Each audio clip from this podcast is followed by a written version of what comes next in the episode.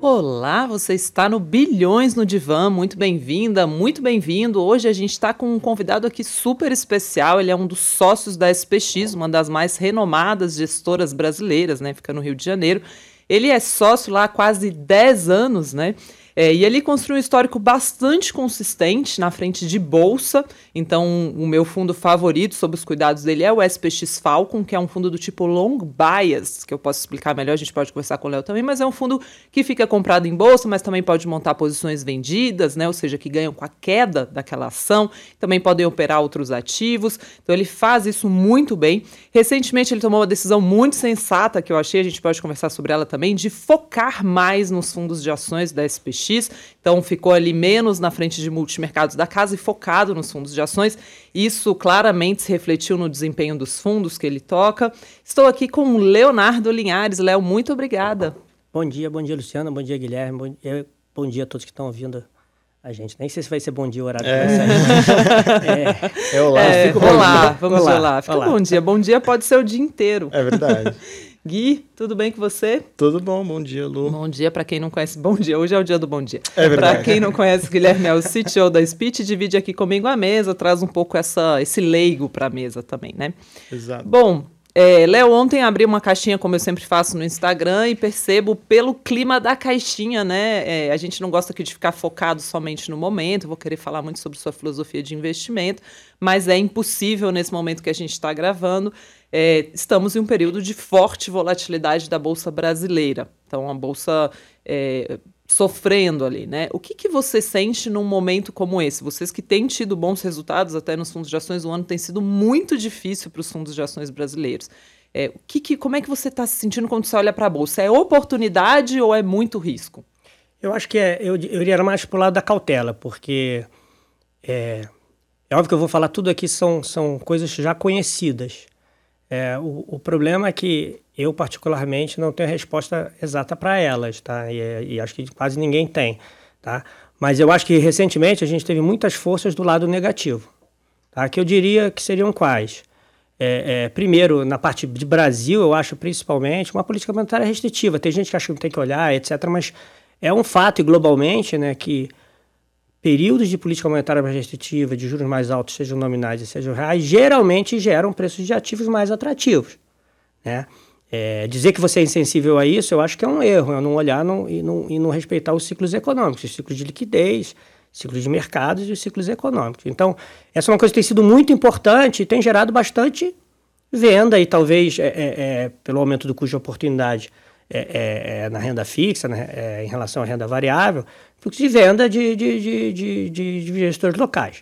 Este fluxo estava sendo compensado por um fluxo de investidor estrangeiro que vem desde o segundo semestre do ano passado, que estava se aproveitando uma conjuntura de um câmbio real bastante depreciado, ele não tem como custo de oportunidade os juros, mas por outro lado, é, é, por um movimento que, que começou e ainda está ocorrendo, talvez de, de, de, rebalanceamento dos portfólios globais, das pessoas saindo de ativos de crescimento, ativos de tecnologia, ativos de duration muito elevada, né?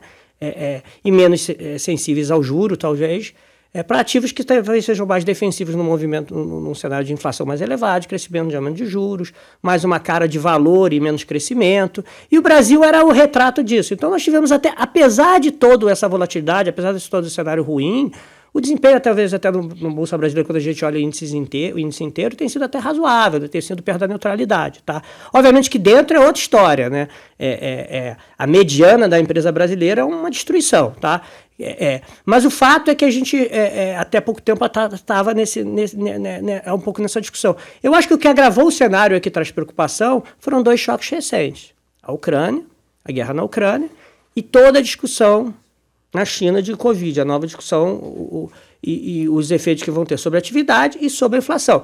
Então, ambos os choques, são ambos choques de ofertas, trouxeram uma enorme incerteza no meio de um ciclo de aperto monetário, não só interno, mas principalmente externo, que está ocorrendo nos Estados Unidos, que vai ocorrer né, na, provavelmente na Europa agora em julho, eles começam a apertar os juros, e que está ocorrendo em inúmeros outros países.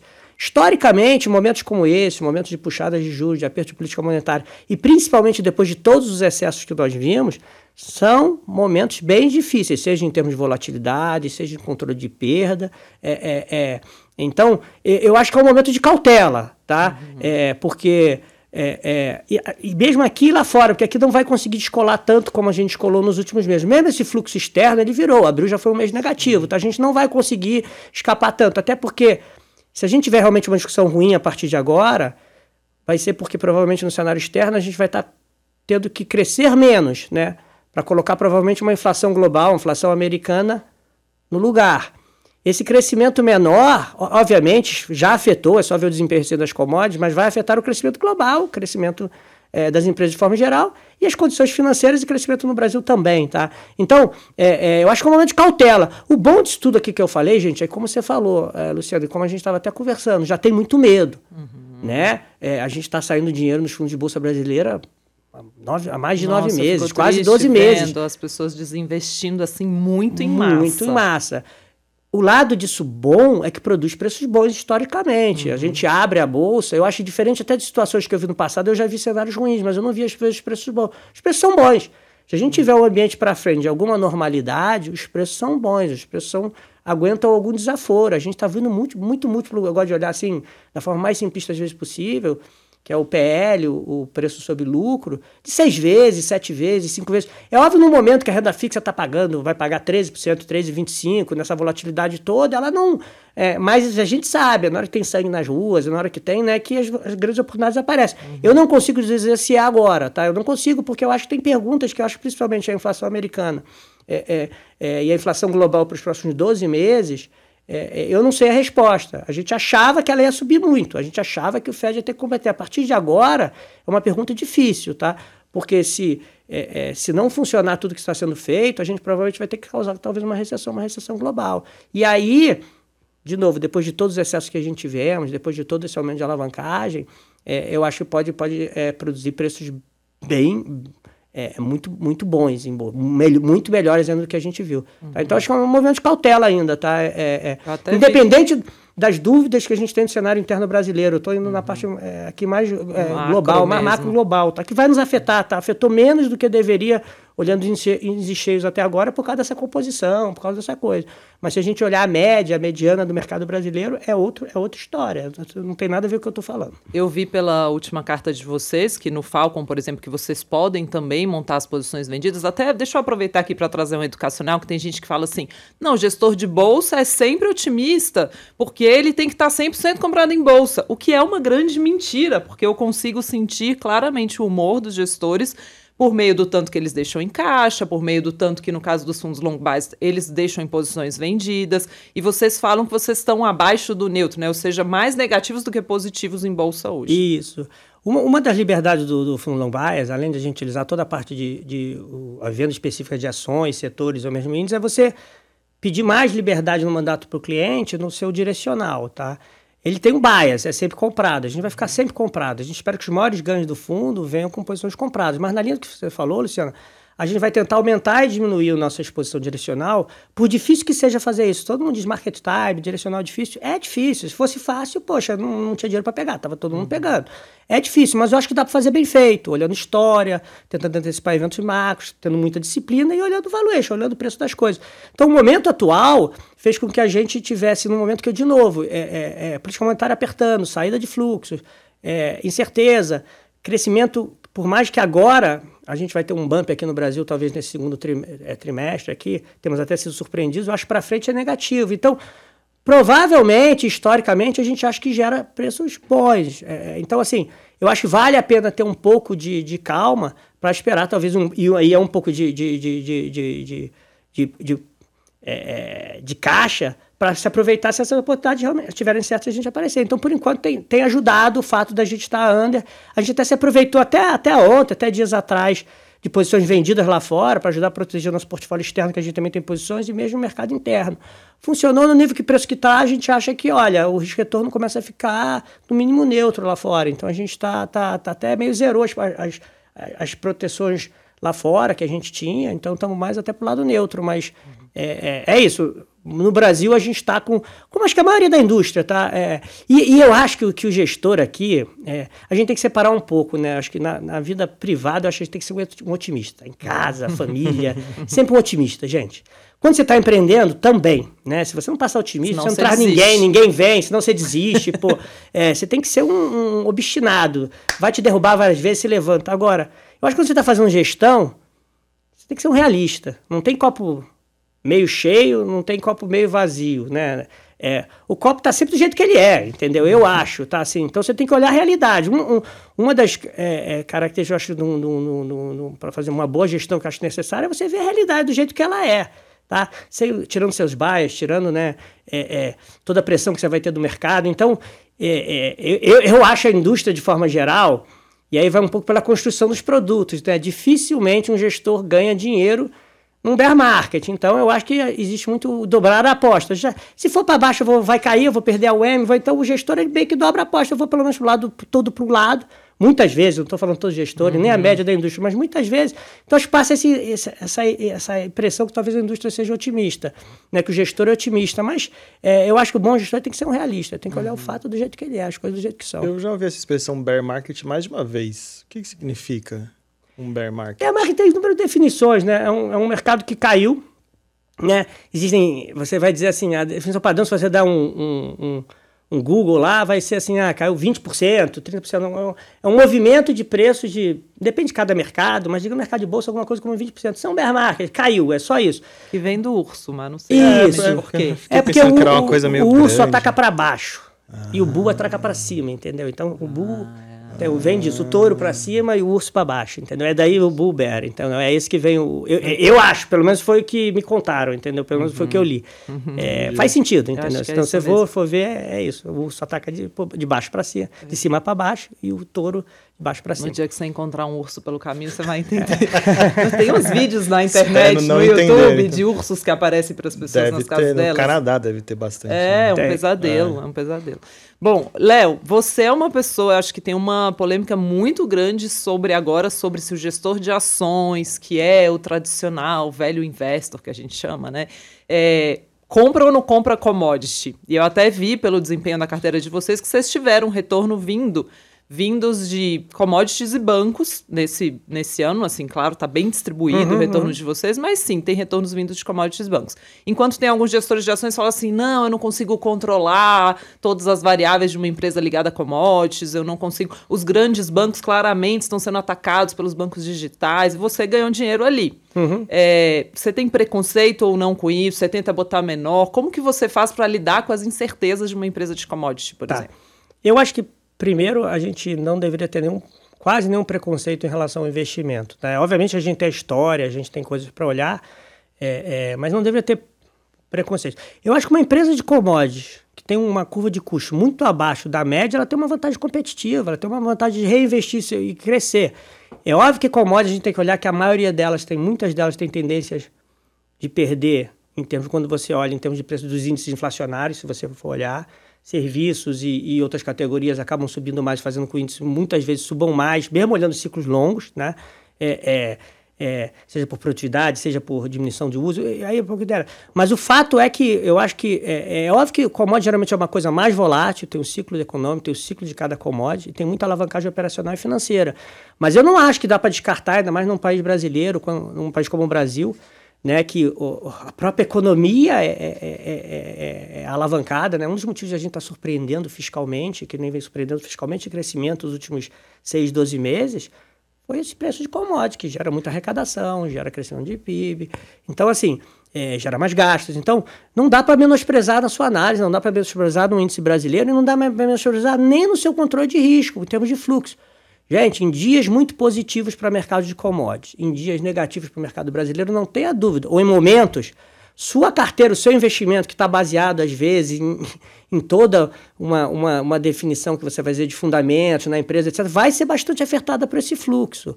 Eu faço aqui gestão de, de empresas, de setores, de mercados e de riscos. É importante, tá? Mas eu não, não descarto de forma nenhuma investir num, num, numa empresa de commodity, ou mesmo investir num banco, tá? Se a gente olhar né, nos últimos dois, três anos, desde o início da crise, tá? da crise do Covid, e pegar o desempenho do Itaú contra os que seriam os vencedores, seriam os fintechs, seriam os grandes vencedores na parte de tecnologia, queda de juros, é, financial deep, o desempenho do Itaú foi melhor do que essas empresas. Gente, então a gente tem que sempre voltar um pouquinho quando toma uma decisão, e além de contar toda uma história de, de, de né, da qualidade da empresa, do setor do longo prazo, a gente tem também uma coisa que tem que olhar o que está no preço. Preço. Uhum. Posicionamento dos investidores, expectativas, o que está lá. Tá? Então é, é, é isso que a gente tenta fazer. É óbvio que eu acho que os bancos têm número pockets lá de, de rentabilidade, de lucratividade que vão ser atacados, tá? Bancos hoje nem é uma posição atacando. relevante. Você ataca todo dia, e com razão, gente, e agradeço, entendeu? É, é, é, é, mas é, e, e, tem que ocorrer mesmo, né? Parte, parte da graça da tecnologia que está vindo é isso, né? É destruir e atacar esses, esses, esses profit pools que existem, essa, esses, essas é, é, postos ali de liquidez ou, ou, ou de, de, lucratividade tem nos bancos. É, é, é a função. Agora, não necessariamente as empresas vão ganhar muito ou vão ganhar dinheiro com isso. Tá? Historicamente, o que nos chama atenção é que ficam muito poucos vencedores e a destruição de lucro é relevante. Vamos olhar o Google, né? O que, que ele fez no setor de marketing, TV, é, é, é, propaganda, né? Mesmo a Amazon, ele criou muito valor, criou muito lucro. Olha a quantidade de lucro que ele criou para ele, a quantidade de lucro que ele destruiu nos outros, tá? Então, assim, uhum. é, é, é e, e, é muito concentrado os ganhadores também, tá? Então, eu acho que tem que tomar algum cuidado. Eu acho que não tem, não é só porque um setor tem uma história de longo prazo positiva, é, é, é que a gente sai comprando ou porque também é negativo você sai vendendo. Eu acho que você tem que levar, colocar e, e, e tomar suas decisões, mas sempre também olhando um pouco o preço que você está pagando e a expectativa que está ali embutida, tá? Lembrar que se a gente até pouco tempo atrás, até a discussão de China de Covid voltar, você estava num cenário provavelmente que você ia ter um, era esperado que você tivesse um estímulo na China para colocar o crescimento em 5,5. Mudou a história quando você teve o Covid, apareceu lá, então por N motivos, eles estão deixando de lado talvez essa meta aí, mais preocupados em combater o Covid. É, lembrar que do Brasil você estava no meio de um ciclo monetário de puxada, com inadimplência baixa, pelo menos no início, o que é muito positivo para o banco, com um técnico excelente. A posição vendida em Bradesco, gente, é assim, assim eu, eu não gosto nem de falar nome, mas é um negócio, é um fato, olha lá, gente, é uhum. gigantesca. Uhum. Né? Então, assim, tem pessimismo ali, gente. Então, é, é, bom que as expectativas pessimistas sejam surpreendidas na vida, senão você vendido ou under, você não vai ganhar dinheiro. Então, um pouco isso, tá? A gente é, é, é tenta, obviamente, a gente olha para as mesmas coisas que todo mundo, a gente só, quando junta as informações, talvez dê um pouco mais de peso, olhe certas coisas que as pessoas não olham. Eu investo em empresa de commodities sem, sem problema. Uhum. Tá? Temos, temos uma empresa de commodities, papel e celulose, na agricultura, lá né, no, é, é, na nossa carteira. Então, tem tem, atualmente tem até de aço, tá? Assim, tem, tem mineração, tem um pouco, tá? Tem. Uhum. Tá? É, agora, eu sinto nesse momento os clientes com medo, muita gente com medo, e por outro lado, muita gente me perguntando assim, até já recebi essa pergunta, Lu, em, em ciclos de commodities anteriores, não valeu a pena estar em fundos de ações, como o Ibovespa, ou, ah, não é melhor eu correr tudo para o CDI, aproveitar esse juro alto. Como que você vê isso, Léo, como um gestor de ações, uma pessoa que também investe seu próprio dinheiro, né? É, correr da bolsa agora faz sentido? Eu acho, eu, eu acho que, obviamente, eu já coloquei, antes não vou ser repetitivo, sobre a questão do cenário externo, então é importante, principalmente talvez nesse ponto de entrada. Mas a minha impressão é, se a gente estiver olhando para frente, olhando, infelizmente, a gente vai ter que discutir um pouco, vai ter que né, falar sobre os, quatro, os próximos quatro anos. A gente vê a tranquilidade que a gente vai conseguir responder algumas questões que a gente vai colocar aqui, acho que principalmente a questão fiscal, a gente hoje não temos uma âncora fiscal. Então, estou dando um exemplo das coisas que a gente vai ter que o próximo governo vai ter que responder. Qual vai ser a âncora fiscal que vai dar tranquilidade para a gente, olha, achar que a gente a inflação não vai subir muito, que você não vai ter que ter um, ter um juros bem mais alto para isso, que você vai estar tranquilo com a sua com o seu, é, com, com, o seu investimento aqui no Brasil, entendeu? Com toda a discussão de regras e, e, e, e com um modelo, eu acho, de participação e tamanho do Estado na economia. Se a gente tiver tranquilidade em relação a isso, eu acho que a gente vai produzir sim aos próximos meses, e aqui eu estou falando seis meses provavelmente, preços muito bons para entrada, seja do lado negativo, seja do lado positivo, se as coisas derem certo. Se as coisas deram certo lá, principalmente no externo, se a inflação, no final das contas, ela começar a cair e convergir na linha do que o Fed gostaria. Tá? Eu acho que a gente tem já preços muito bons para produzir retornos muito bons. Eu acho que dado que você é difícil você ter a certeza que eu principalmente para o investidor é, médio, eu acho que talvez você tenha que ter a paciência, às vezes fazer preço médio, aproveitar as quedas e, e comprar mais. Principalmente se você tiver tranquilidade com o Brasil de médio prazo, tá? É, tendo essa tranquilidade, é, e aí cada um vai ter seu viés um pouco mais otimista ou menos otimista, né? É, ou, ou, ou, ou, neutro, é, eu acho que já tem preços bons em bolsa, tá? Tem, é, essa é a graça que quando cai, é, o mercado não é idiota quando os custos de oportunidade, quando a, a, os juros abrem, quando a curva longa de juros abre, você automaticamente, geralmente, você reprecifica, às vezes mais, às vezes menos, os preços em bolsa, tá? Então, esse mecanismo, ele, ele funciona. É, então, se as coisas é, é, acabarem dando razoavelmente certo, olhando uma janela um pouquinho mais longa, os preços já são muito bons, já tem preço muito bom em bolsa. Léo, 10 anos só na SPX operando bolsa, mas ainda tem o BBM antes, né? Também operando bolsa. Como que você lida com. Você está num país emergente, né? Talvez você pudesse dormir mais tranquilo se você morasse nos Estados Unidos, talvez. é. Como que você lida com todos esses riscos acontecendo? É eleição, é risco fiscal, é risco. Dá para investir em bolsa dormindo no Brasil? Eu acho que dá. Eu, eu, eu de novo, eu e aí, é, eu acho que cada gestor tem que sentir ter o instrumento, é, é, ter, achar que tem a capacidade. É, a gente se sente confortável em diminuir ou aumentar nossas exposições de acordo com essas preocupações, tá? A gente, desde o, o nosso long bias, desde o Fermar no, no, BBM até agora, ele teve, acho que, um ano negativo lá no BBM em 2011, se eu não me engano. Foi menos 3%, eu acho. E Todos os outros anos foram positivos. É muito mais um drawdown muito menor. Então, eu acho que você consegue fazer isso, digamos. É óbvio que naqueles anos, poxa, que a bolsa dá 80%, 60%, é mais difícil. Não estou dizendo que não vai tentar buscar, não, né? né? É, é, a gente uhum. fala que é difícil, mas eu acordo todo dia querendo ganhar dinheiro todo dia, bater o Bovespa todo dia. A gente sabe que é impossível, mas no, no, o, o, nosso objetivo todo dia é, é, é bater o Ibov, é, é, bater os mercados e dar retorno positivo, tá? mas eu acho que dá para fazer. É, não dá para, eu acho que fazer gestão, principalmente no Brasil, e eu acho que hoje não dá para fazer em nenhum lugar do mundo, sem você olhar o macro.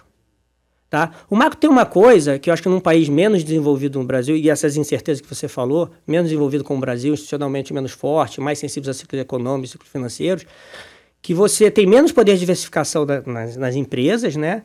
É, e você acaba que o próprio país ele fica mais contaminado. Né? Nos momentos ruins você tende a fazer besteira, você tende a tomar decisões ruins, tende a furar o fiscal, né? E assim vai. É, é, é, é. então, eu acho que se torna mais importante, tá? Lembrar que existe uma coisa chamada também momento em bolsa, né? Com que faz com que geralmente nos momentos de crise você tenha preços abaixo do que deveriam estar, né? Em momentos de euforia acima. E na maioria das vezes tem um cenário macro por detrás, que ele é ou insustentável ou pessimista demais. Tá? Então, assim, eu acho difícil você para fazer gestão em bolsa, aí no meu caso, acho que não, não quero generalizar. É, as minhas características, a minha história diz isso. É, você para fazer uma gestão de bolsa, eu acho que você tem que tentar os ciclos econômicos, a parte macro ao posicionamento dos investidores e, obviamente, principalmente o que a gente fala, ao preço. Mas eu acho muito difícil, eh, no meu caso, para eu entregar o que eu desejo, que é retornos absolutos, olhando ao longo do ciclo, batendo no Bovespa, batendo custo de oportunidade, sem olhar para a parte macro. Isso não é um consenso, né? Tem gestor que fala, não, não eu vou eu lá, entendo. visito a empresa e eu vou tomar a decisão olhando a realidade da entendo, empresa. Eu entendo. É, e, e, funciona para muita gente. Para mim, para minha carreira, tem funcionado desse jeito. E, e para a gente tem sido bom. A gente tem, tem conseguido ter drawdowns, quedas menores que os índices em momentos, e a gente acaba perdendo também. Uhum. É, é, talvez, às vezes, altas menores nos momentos de alta, entendeu? É, mas ao longo do ciclo que a gente gosta de se medir, a gente tem conseguido atingir o, o objetivo, Sim. que é dar retornos acima de, de qualquer custo de oportunidade que você olha, é, e acima do, do, do Ibovespa, dos índices, da, da média dos, mesmo da média dos mercados. Então, eu ainda acredito que é a melhor forma de fazer, tá? Até porque, geralmente, é, outra coisa, as oportunidades aparecem geralmente as grandes oportunidades nesses momentos extremos. Tá? E eu acho que nesses momentos extremos é a hora que essa habilidade, se você tiver, vai fazer mais diferença, tá? É, no sentido de preservar capital e no sentido de você colocar risco. E geralmente, para colocar risco nesse momento, se você já tiver tudo estragado, a cabeça ruim, errado, fica mais difícil. Uhum. É um fato do ser humano, tá? É, é, eu não acredito no basquete quando você acerta uma cesta, que a próxima você. Eu não acredito em, em onda boa, né? Eu não acredito isso. Não acredito no jogo, não acredito. Acho que quando você está tomando decisões, eu acredito. Geralmente, depois que você toma uma decisão muito ruim, você tem um baque muito ruim, eu acho que seu processo, por mais que você queira, seu interno, ele fica meio contaminado, né? É, é... Recomendo, por exemplo, depois de, de, de, eventos, seja mesmo na física, muito ruins, não tome nenhuma decisão drástica, seja em relação à sua vida, seja em relação principalmente a investimentos, tá? Então, é, é um pouco isso. Se você vem tendo uma performance muito ruim, se você está errando muito, chega ali no momento que é provavelmente seu julgamento vai estar tá um pouco é, é, alterado, tá? Então é isso que eu chamo. Preservar capital, ele serve para inúmeras coisas. Uma delas é para na hora que tiver oportunidade você ir lá e, e tentar cacifar. Você tá? não estar machucado quando vier a Ajuda oportunidade. Ajuda bem. Eu acho que não tem oportunidade. Tem, tem, tem, a gente fala brincando, tem, tem bull market, bear market uhum. todo dia, tá? Uhum. Mas isso é um exagero. Oportunidades mesmo, né? Oportunidade de fazer a diferença não tem todo dia, né? Eu acho que para aproveitar ela, você tem que estar com o seu dever de casa bem feito, estudado, a equipe, poxa, é de análise, o teu time tem que estar tá todo né, é muito bem preparado, a equipe marketing tem que estar tá com as coisas, mas você tem que estar tá com a cabeça boa, você tem que ter espaço de risco, tá? Então, eu acho que é um pouco isso. Eu acho que é preservar. Eu acho que quando a gente fala gestão é, direcional, é muito mais isso, é guardar o seu risco, guardar para quando realmente as oportunidades aparecerem. Não é acertar todo dia se o mercado vai cair ou, ou subir, ou no próximo mês, não é isso. É, é chamar, né? é, seja essa, essa junção do cenário macro com o preço que está lá, o cenário de risco com o preço que está, né, chamar e ter o tamanho apropriado do seu, do seu risco alocado para aquela coisa. Tá? Eu acho que se você fizer muito bem isso, com muita disciplina, ao longo do tempo isso vai gerar valor. Não é fácil, não. Não tá? é. Tanto que eu gostei muito da recomendação que você deu do preço médio, né? Porque lembrando para a pessoa física, os fundos de ações já estão fazendo isso que o Léo está falando, desde que você esteja em bons fundos. Aumentando um pouco o caixa, né? Se posicionando de forma vendida eventualmente. Então, se você tem uma boa carteira, vai fazendo o preço médio, vai uhum, comprando uhum. aos pouquinhos, botando aos pouquinhos em fundos de ações. É, Léo, qual foi o momento mais difícil, assim, você fala disso de, ah, é aquela hora que você olha para o mercado que dá aquele pessimismo. O momento mais difícil que você viveu na sua carreira, que você olhou para a bolsa e falou, nossa. Eu acho que foi 98. 98 é uma crise para muitos muito distante. Uhum. É, mas uma coisa que tinha ali... Nossa, eu tinha 13 era, anos. É, para mim, a crise de 98 é o Brasil perder para a França. É, eu nem lembro dessa é o, o Brasil estava numa situação muito ruim. Uhum entendeu? Então, eu acho que foi, por exemplo, diferente da de 2008, 2009. É, é, mesmo a do ano passado, tá? Eu acho que foi uma crise, ela nunca vista. Tá? Eu, é, a do ano passado, desculpa, a de 2020, né? A do, a do Covid, desculpa. É, eu acho que não foi um ano nem que eu operei bem. Foi até um dos motivos da gente tomar aquela série de, de, de mudanças que você falou. Acho que foi um ano funcional para mim, claro. Pô. É, eu acho que quem olhasse e visse, poxa, dado o tamanho do incentivo que estava fazendo, dado que tinha né, de política monetária ali, é, é... E se você acreditasse no poder da vacina, na tecnologia, eu acho que vale a pena acreditar. O ser humano tem essa, assim, no final das contas, por mais que a gente é, é, fale mal, é, é, dado empreendedorismo, dado, acho que foram dados incentivos corretos ali, acho que pô, funcionou muito bem naquela hora e entregamos, né? Uhum. então, era um cenário que o retorno ficou muito positivo. Corrigindo exageros, obviamente ocorreram exageros, agora a gente olhando a Expost, não estou aqui nem mais mas 98 eu acho que foi uma, uma, uma crise assim, é, primeiro porque para mim eu era mais recente nos mercados, estava recém-chegado. Uhum. E tinham coisas ocorrendo, por exemplo, a, a, o que ocorreu com o long term, o long term capital, a própria a falência da Rússia né, na época, a Rússia hoje que a gente está de novo, em 98 ela foi a causa do problema. Não, ninguém vai deixar quebrar porque termonuclear. Quebrou ali rápido e... E, é, é. e o Long Term Capital é um fundo de prêmios Nobel Isso, que e quebrou. foi ali na época, hoje você fala o tamanho dele, você ri, né? Mas o, o, que ele causou em termos sistêmicos, você ri o tamanho dele quando a gente olha o tamanho financeiro. Isso é um dos problemas que a gente tem hoje, o negócio ficou tão grande que... É. Mas a de 98 foi bem duro, eu acho que nesse sentido. E, e, e a gente ali estava numa situação muito ruim, o câmbio fora do lugar, eleição vindo por mais. Hoje as pessoas nem não lembram, mas assim, a eleição não foi tão fácil a vitória, não, tá? Não lembram, né? É, 99, início de 99, acabou soltando o câmbio. Então foi uma crise muito difícil.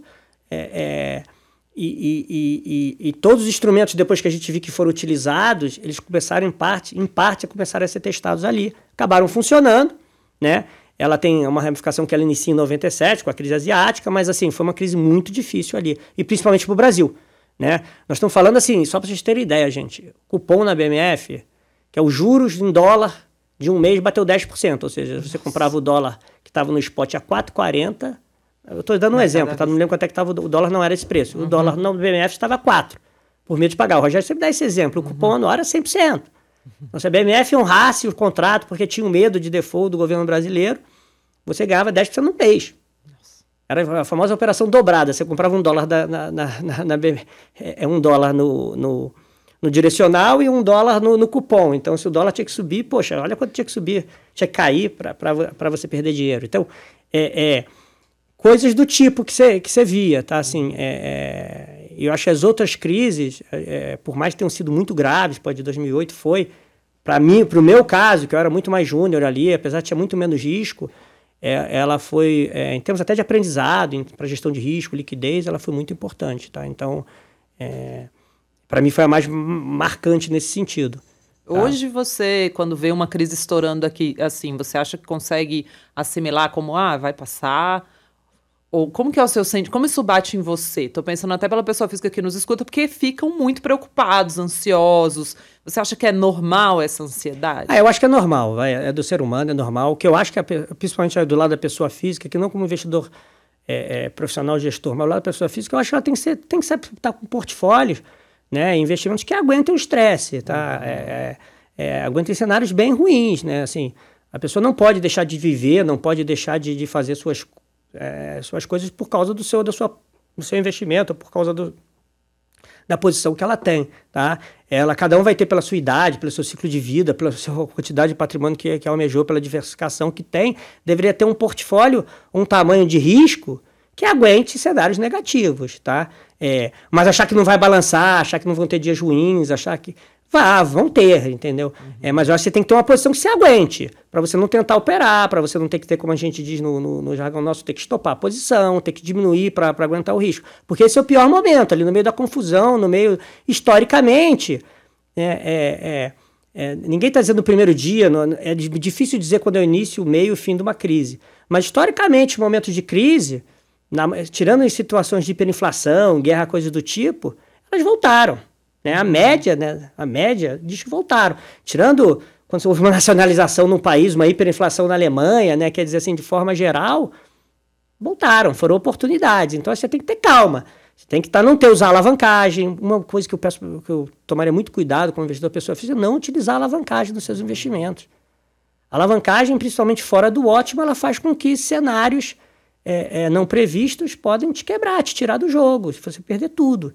Então, não use alavancagem de forma, é, de forma que não seja apropriada, eu acho, tá? Uhum. É controlada, tá? Então, é, eu, eu, a recomendação que eu teria é cabeça fria, ter sempre uma posição que a gente fala, às vezes brincando, não é sell to the sleeping point, não é isso, mas você tem que ter uma posição que você consiga dormir. Uhum. Eu tenho posições que me preocupam, que me fazem ficar, às vezes, dificuldade de dormir, mas eu sou gestor, eu vivo disso. Né? Eu, eu acho que vocês gostariam que eu tivesse preocupado. Agora, um investidor, Exato. pessoa física, não deveria ser, não deveria, poxa. Uhum. Né? Um médico, ele tem um consultório, tem, tem seu empreendedor, empreende na física, tem seu negócio, poxa, não deveria atrapalhar. Esse é o ponto. É, esse é o uhum. principal o tamanho de você tem que estar tá tomando. Eu acho que às vezes é bom consultar, falar com um profissional, alguém para te ajudar, para te colocar nesse ponto que você vai estar tranquilo e ao mesmo tempo tomando um risco que seja razoável, tá? É isso que eu vejo, tá? Assim, é, é, muito diferente, tá?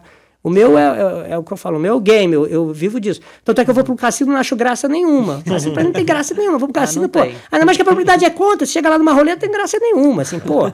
né, não tem, não, não, dá, não dá adrenalina, não dá nada jogar, pô, não, não dá. Não é que o meu jogo, não estou comparando com isso, mas como a gente trata com situações de risco, de probabilidade, cenários, perde muito a graça pra gente, entendeu? Então acho que essa que é é, é, eu acho a diferença. E eu entendo uma pessoa que, na, pô, adoro cassino. Pô, eu entendo, é legal o jogo, daquele negócio. Assim, por mais que a uhum. probabilidade esteja conta, né? Não tem problema. Ele, se a pessoa souber e, e, né, e botar aquele tantinho, é uma diversão. Eu, se é uma noite com diversão controlada, não tem problema, tá? Ai, o problema eu não é ficar graça aí, né? nenhuma. Eu não vejo graça nenhuma. É, ainda mais se a probabilidade é contra. Se fosse a favor, eu iria, ficava no cassino. É. Mas é contra, poxa. Então. Ô, Léo, você me contou uma vez que sua mãe é professora, seu, seu pai era militar. É, de onde veio o seu gosto por mercado financeiro? Eu, eu tive um irmão que começou cedo no, no, no, no antigo Pactual.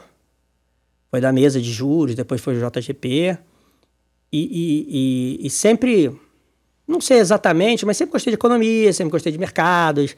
Sempre li quando, quando jovem, sempre tive muita literatura em casa por causa do meu irmão sobre, sobre assunto. Então, é, fiz, ainda estava no colégio, eu fiz um, um, curso na Bove, na Bovespa não, na Bolsa, na antiga Bolsa do Rio. Então, foi um assunto que sempre me, me, me atraiu.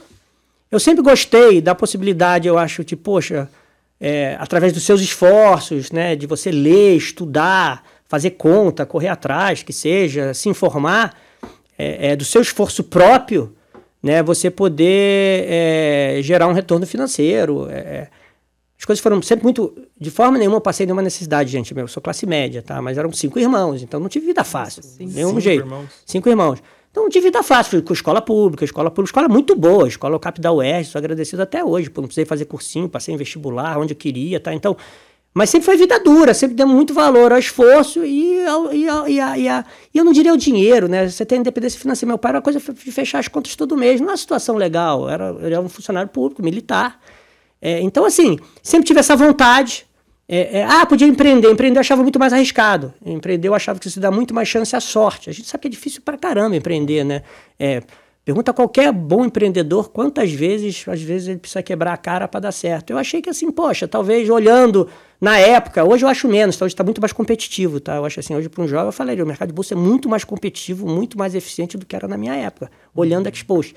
Então, achei uma forma é, é, muito bacana de atingir o que eu queria, que era independência financeira, e fazendo por acaso, aí é a sorte, tá? De fazendo algo que eu gostava, parecia gostar, tá? Então, foi, acho que juntou isso tudo isso, que eu sempre gostei de economia, mercados. E na época eu escolhi bolsa porque é, parece bobo, mas assim, poxa, eu, eu tinha lá, né? Tinha o mercado de juros, tinha o mercado de câmbio, tinha um mercado talvez de dívida ainda. Eu tinha bolsa, pô, bolsa tem muita empresa, né? Bolsa. E você via aqueles negócios de filmes, assim, via. Então parecia assim, pô, é mais chance de eu. De eu de, é, é, menos gente competindo. Eu já tinha isso na época, entendeu? Uhum. Ah, se eu virar mais pedra, que a gente chama, eu vou acabar achando uma ideia melhor, uma oportunidade. Então tinha muito esse, essa coisa da, da já tinha da concorrência, de buscar. É, é, hoje a gente utiliza muito em análise, né? Situações que você tem um sweet spot, né? Que é uma situação que a empresa tem pouca concorrência, que tem vantagens comparativas. Eu achava que bolsa era isso, né? Era, era um ambiente ainda que as pessoas, poxa, né? Com juros altos, né? Com todo mundo querendo renda fixa, olhando outras coisas, a bolsa era meio era mais vazia, tá? Então eu acabei entrando no mercado no mercado de bolsa. Você chegou a pensar em ser outra coisa antes de pensar em ir para o mercado financeiro? Eu gostava de aviação, piloto. Ah, Olha, então, é o assim, segundo que é... aqui que gosta de eu aviação. Eu acho, cara, eu acho avião... Cara, tô louco pra ser o Top Gun 2, cara. eu adoro, cara. Eu, eu adoro, acho avião um negócio assim, cara... Mas, pra, é, é, é, é, mas nunca... Meu pai era militar, então meu pai uhum. sempre, cara, é, nos... E de forma nenhuma... mas eu acho que o militar é uma, é uma carreira que, né, que, no final das contas... Você não toma muito riscos, você não vai empreender, uhum. você não vai, né é, uma enorme é, burocracia, hierarquia, tempo. Então são coisas que ele nunca acreditou, nunca nos incentivou. Tanto é dos cinco filhos, nenhum foi militar, nenhum uhum. seguiu a carreira. Então ele. E, e a verdade, né, para aviação, se você quiser ser piloto, qualquer coisa, o caminho mais fácil era você fazer via militar e depois talvez sair. Mas nunca me, nunca me atraiu, tá? Nunca. É, sempre fugi, é, fugi disso. Então foi, ficou muito mais como uma coisa assim, quando criança, falando quando criança, uhum. aviação. Achava, porra Desculpa. Mas é, você pilota? Não, piloto não, não, não, não. Acho que vai precisar muito tempo. Até se eu fosse alocar tempo, eu alocaria para outras coisas. Eu até gostaria, mas acho que vai precisar muito tempo para aprender. Agora, você acha que a sua. Eu, eu te, posso estar errado, você me corrige, mas um gestor extremamente disciplinado, olha preço, olha tudo. Isso vem um pouco do seu pai, da sua mãe? Imagino que uma casa com um militar e uma professora deve ter sido uma é. infância de disciplina. É, eu, eu acho que vem um pouco, né? Assim, é, tem muito irmão, irmão mais velho, então você, no final das contas, é é, é, eu acho que sim, tá? Ajuda. É, mas acho que também é um pouco de, de cada um, tá? Eu não, acho que é o temperamento de, de, de, cada um. Lá em casa alguns têm mais disciplina, outros menos disciplina. É, é, mas eu acho que sim, não tem dúvida que, que, que, acho que vem. Disciplina, no final das contas, né? Eu acho que é um pouco é, é a arte de saber falar, às vezes, não para certas coisas, né? É um pouco isso, né? É, da forma mais simplista que tem é isso. Então, e seguir, né? Plano de seguir. Foco, né? Foco, ter foco, entendeu? então, é e quando eu leio, eu gosto de ler muito, quando eu leio e vejo, e vejo que, poxa, em muita gente boa, muita gente que teve sucesso. Eu acho que tem gênios, né, que tem, poxa, mas eu não sou gênio, então, infelizmente, eu gostaria de ser. Não, nem perto. É, eu gostaria de ser, quem dera ser gênio, mas. É, é, é, e acho que a, a, genialidade, de qualquer forma, ela é, ela é, é super. É, dimensionada. dimensionada. No final das contas, eu acho que o esforço, muitas vezes, na maioria das vezes, compensa a falta de genialidade. Agora, quando você tem a genialidade com a disciplina, com o esforço, aí é um negócio, é. entendeu? É que os gênios que a gente lembra da história eram disciplinados e faziam Isso, muita coisa. então esse é o, eu acho que é o ponto. Mas eu acho que é, é, esse é um exemplo, mas assim, eu acho que você vai ter milhares de exemplos de pessoas disciplinadas que foram, que, né, que, que tinham planos, que Exato. seguiam certas coisas, que, é, que deram sucesso, que tiveram sucesso no que fizeram, seja uhum. em arte, seja esportes, seja é, mercados, seja na vida política, tá? Então, é, eu acho que é, um, que é um conceito assim meio para mim universal, entendeu? Uhum. Então, eu falo brincando, meus irmãos até brincam comigo, que é você fazer a sua cama todo dia. Eu não faço, não, tá? Mas é. Você deveria ser a primeira coisa que você faz, você devia ter disciplina de fazer a sua cama. Não é um sinal para você lembrar que, olha, essas coisas alguém tem que fazer, você tem eu que fazer. Eu também não faço, não. Eu também. Esse é, é de um, você vem de um discurso de um, de, um, de, um, de um. Minha mãe mandava a gente fazer, mas assim é. que eu pude do ficar em casa sozinha, eu falei, não vou arrumar essa cama, não. É um discurso do americano, de um, de um almirante americano que é muito legal, por sinal, mas é isso, é de você uhum. ter a disciplina de fazer as coisas, de começar o seu dia, né? Então é um pouco isso, assim, né? é, é você não faço a cama, não. Eles brincam hum. comigo, pô. Mas é daquele tipo que acorda cedão? Cedo? Acordo cedo, bem cedo. É, é, porque eu acho que. Primeiro, que é o período mais produtivo que eu tenho no sentido mental. Uhum. Se eu pegar um texto ou um livro, alguma coisa para ler às. Eu acordo geralmente às quatro e meia da manhã, quatro, quatro e meia da manhã. É. Nossa, mas é muito Eu tenho uma facilidade que eu durmo pouco. Eu tô até tentando uhum. dormir mais. Por tudo que está saindo de literatura, não tem como. Posso te dar umas dicas. Cara, é, é, eu gosto de dormir. Não, eu dormia de quatro a cinco horas e fico bem. Uhum. Mas eu estou me forçando a dormir seis horas, que é o mínimo, assim, que dito. E a literatura está aí, gente. Seja para a parte física, mental, Alzheimer, toda... Não meu dá, pai, gente. eu li aquele livro é, do A Importância isso. do Sono, me esqueci o, o nome do... É, esqueci agora o nome do livro, um uhum. livro bem legal. Cara, que você sai assim, gente, eu tenho que dormir mais. Então, é, uhum. eu tenho me forçado, mas eu acho que eu tenho um tipo daquele, tem certas categorias de pessoas que dormem menos e ficam bem. Eu estou nesse grupo. Mas de qualquer jeito eu acordo cedo, que acho que é o momento que você está mais produtivo, vazio, não tem ninguém, né? não tem barulho, não tem ruído, não tem interferência. Então é o mais produtivo para mim a leitura, para ler sobre os mercados, para ler sobre informação, para ler os jornais. É, por exemplo, sete, oito horas da noite eu fico esgotado, entendeu? Assim, você está cansado. Hein? E aí você quer outra coisa, você quer bater papo no trabalho, assim, não produz mais nada, gente. As pessoas ficam de bate-papo, brincadeira. É, então eu acordo cedo, não consigo parar de trabalhar cedo, mas tudo bem, é a vida. É, mas eu acho que é muito produtivo, então eu pego essas horinhas e também faço. É, é a forma que eu, eu, gosto de fazer exercício físico na parte da manhã, quando eu faço, umas três vezes por semana. Então, se eu não acordar cedo, não vai dar tempo. Uhum. É, então, acaba que é, que é um pouco isso também, necessidade mesmo também. E eu, o meu relógio biológico funciona muito bem. E puxando por aí a história do foco que a gente comentou aqui, de passagem algumas vezes. Você tomou essa decisão em algum momento ali, em 2020? 20. 2020 de, olha, eu quero focar nos fundos de ações da SPX. Você fazia também a gestão da parte de bolsa dos multimercados, né, que é muito dinheiro. Uhum. Você falou, eu quero focar. E que eu achei assim muito legal, porque é algo que eu também tento puxar cada vez mais para mim, cara, no que eu sou boa, deixa eu focar no que eu sou boa. É, que gostaria que as pessoas trabalhassem comigo, quero que o Guilherme foque no que ele é bom. E no que e às vezes uma pessoa que é muito produtiva, ela é boa em várias coisas, mas no que ela é melhor, né? Uhum. E eu queria te perguntar como foi tomar essa decisão, que eu tenho certeza que muitas das pessoas que estão nos ouvindo estão pensando nisso agora. Pô, eu adoraria focar. Como foi tomar essa decisão para você e quais os efeitos dela? Eu, eu acho que sempre na vida é tentar olhar os fatos, né? De novo. E por mais que você esteja ali, né? Você é envolvido, você toma decisões melhores quando você faz friamente, etc. A decisão não foi só minha, foi até porque eu estou num grupo, né? Da SPX, foi dos, do, dos sócios, dos sócios principais. A gente olhou e falou: o que é melhor para o cliente? Sempre a gente a gente, a pessoa que a gente vai ser mais agressiva na vida, tem duas pessoas, tá? Na SPX. São os nossos colaboradores e os nossos clientes. A gente chama até de sócio, se você for ver, tá? Porque são eles que dão a confiança pra gente, são eles que estão lá desde o início. Tem cliente com a gente com 12, 15 anos, tá? Desde o BBM, desde que a gente veio antes. Então, assim. É...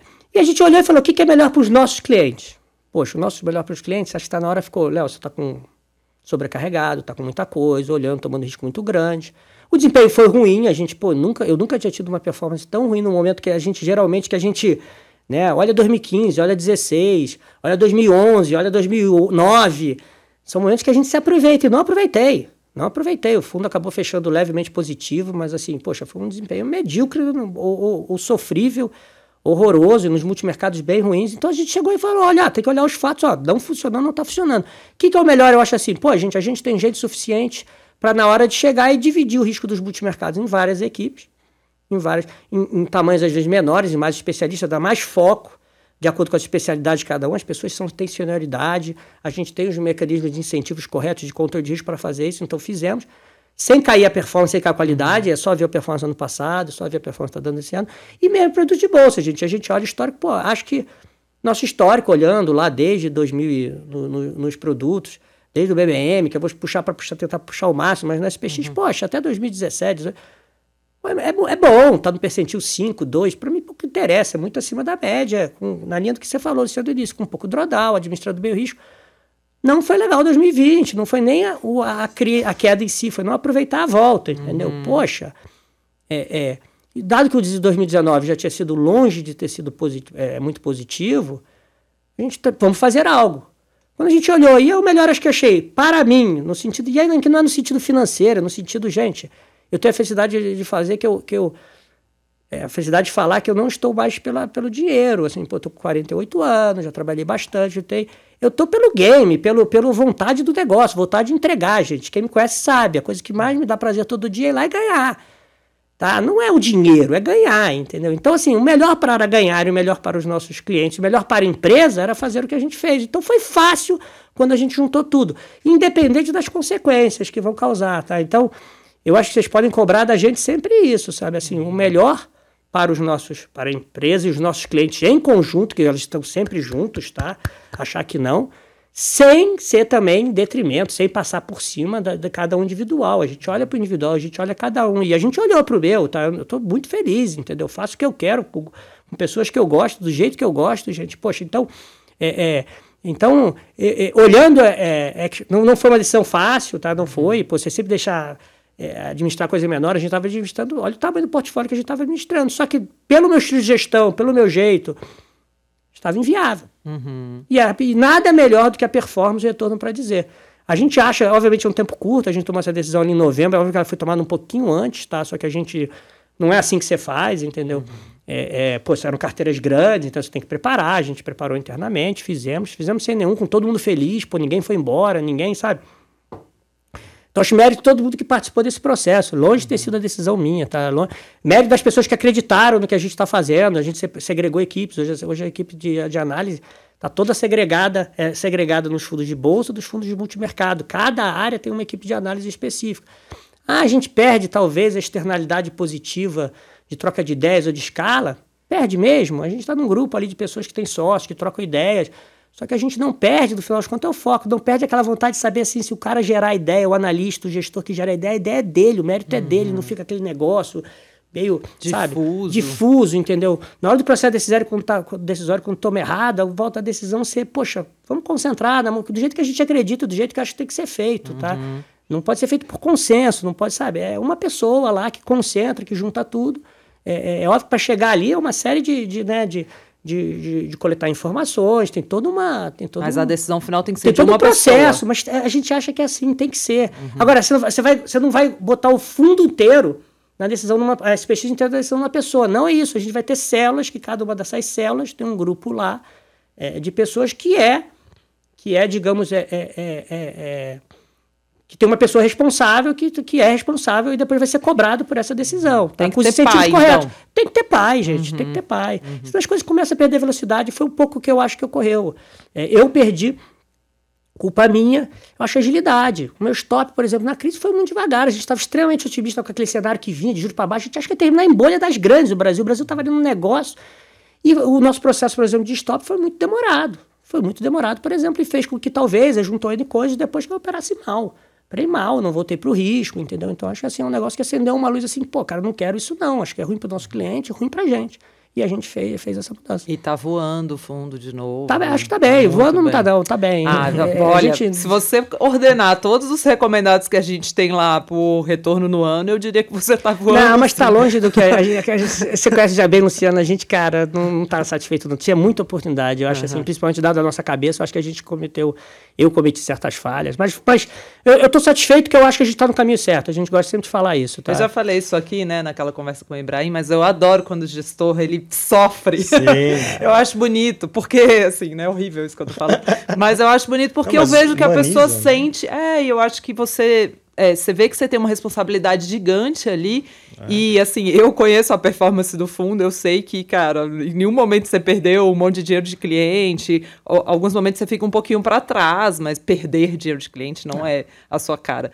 É, então, mas eu acho legal, até para quem está ouvindo a gente entender um pouco, essa ideia de, cara, eu sei que eu errei, eu vou virar, eu vou trocar, eu vou me eu, reposicionar. É legal eu, não história, eu, não, eu não vou colocar não, você está nos maiores gestores, se não o maior gestor que ele teve um período ruim. Ele cancelou a festa, uma festa que ele ia fazer, porque ele estava com desempenho ruim. Gente, para mim, cara, como é que eu vou tirar o dinheiro desse cara? Ele já tinha uma performance boa, esse cara. Então, eu não vou falar nomes, porque, uhum. assim, mas, gente, então, eu acredito nessas coisas, entendeu? Uhum. É, é, eu acho que você tem que. Aí eu só um comentário, você tem que saber sempre ponderar, né? Tem que ter um equilíbrio, né? Porque isso aqui é quase uma paranoia. Eu, acho que tem que ser, eu acredito que tem que ser paranoico, né? Tem aquele livro do, do ACO da, da, da Intel que ele fala só os paranoicos sobrevivem. Em inglês eu não me lembro o nome. Acho uhum. que nem o título nem é esse, mas está lá. Uhum. Eu acredito um pouco nisso, gente. Eu, eu acho que você tem que ser paranoico. Você vai ser paranoico nos seus relacionamentos, na vida privada? Não, separa as coisas. Mas eu acho que em mercado, eu acho que você tem que estar muito ligado, você tem que querer muito, você tem que ter uma vontade competitiva de bater sabendo que você não vai ser o melhor, senão você vai ser um eterno frustrado, né? Uhum. Não, mas você é, é, não tentar esse melhor, gente, é, é, é outra também, é, eu leio muito, então assim, o livro da Nike é um livro que eu acho excepcional, acho que já foi dito, acho que eu já falei. E tem uma figura que eu nunca tinha visto no, no, no, no livro, que é o Prefontaine, que é um atleta americano que ele nem foi conhecido, ele era um atleta que regionalmente ele era fera em distâncias longas, é, é, ele era patrocinado pela Nike, ele acaba morrendo num acidente de carro. Ele vai até na Olimpíada, acho que é de Munique, ele não tem muito sucesso, mas ele tem uma frase que fica até hoje na minha cabeça. É, é, é em inglês, é em, eu vou falar em português, uhum. até porque em inglês para não. Que você não dar o, nada menos do que o seu máximo é desperdiçar o gift, né? O gift é o, seria o, o, o, dom. O dom. O dom. Uhum. Então, assim, eu vejo um pouco isso. Ser bom ou ruim, se você é bom, mais ainda, você tem uma responsabilidade de dar tudo de si.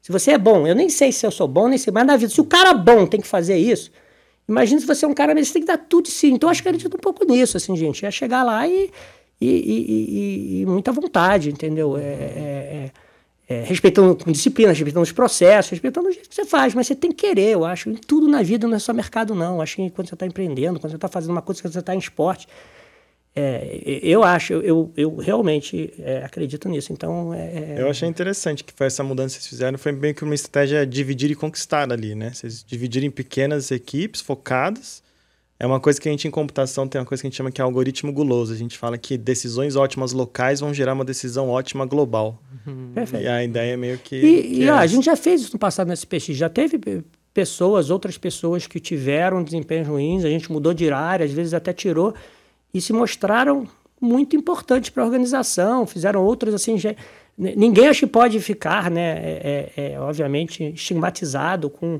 Né, no final de contas, a gente tem que ser racional, olhar e ver e utilizar o melhor das características de cada um. No nosso caso lá, a decisão foi essa. Acho que ela foi boa, tem, tem sido na linha boa. Uhum. É, de novo, o mérito na, no, de longe, isso só é meu. E acho que é muito mais até das pessoas em volta, das pessoas que estão lá no nosso time, entendeu? Que estão trabalhando pra caramba. Eu tô aqui porque tem um bando de gente lá trabalhando lá, a gente tá. se não estaria. Não, não, perdendo é um termo forte, mas se não, estaria aqui, não. Tenho muita confiança. Bom tem... dizer que é difícil tirar o Léo do escritório é, é, também. É difícil.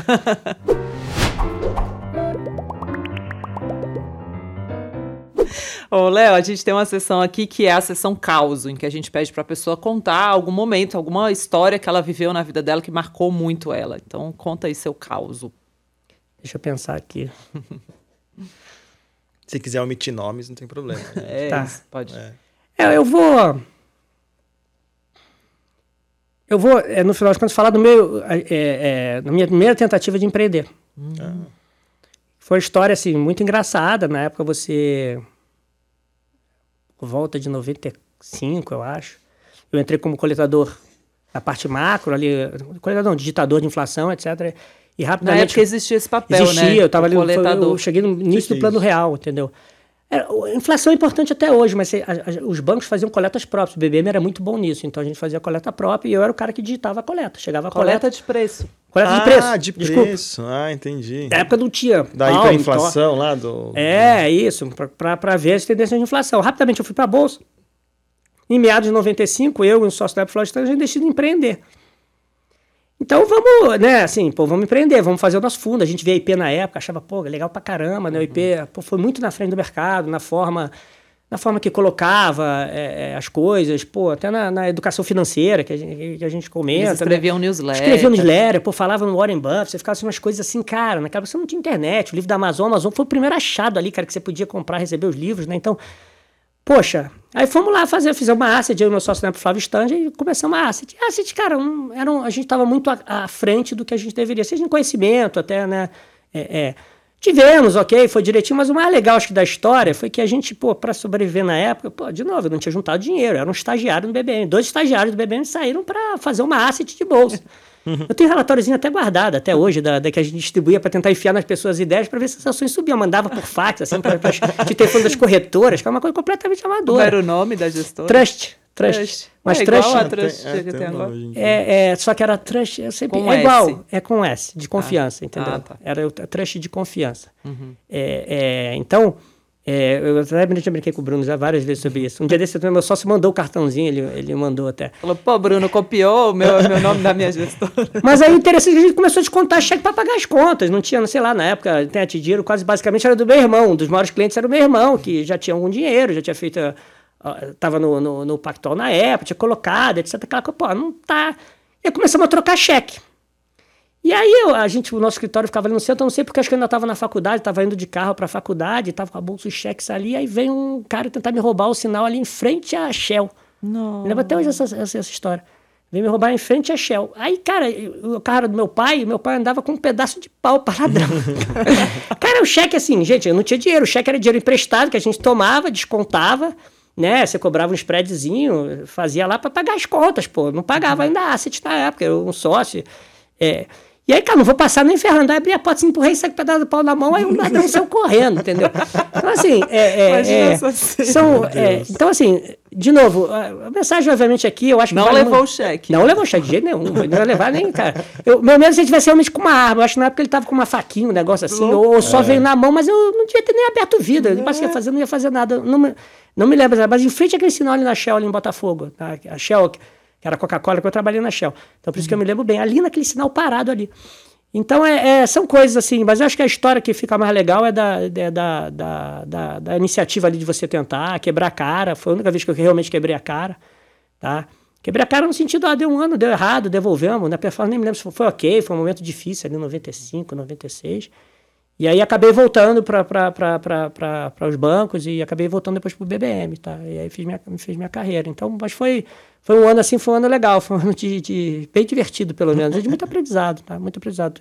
é valorizar o empreendedor, gente. É, É, um cara que é, eu acho assim, poxa, é, é, eu, eu tive depois muita facilidade nesse sentido, né? Peguei as coisas muito prontas, entendeu? Então, assim, com menos riscos, então.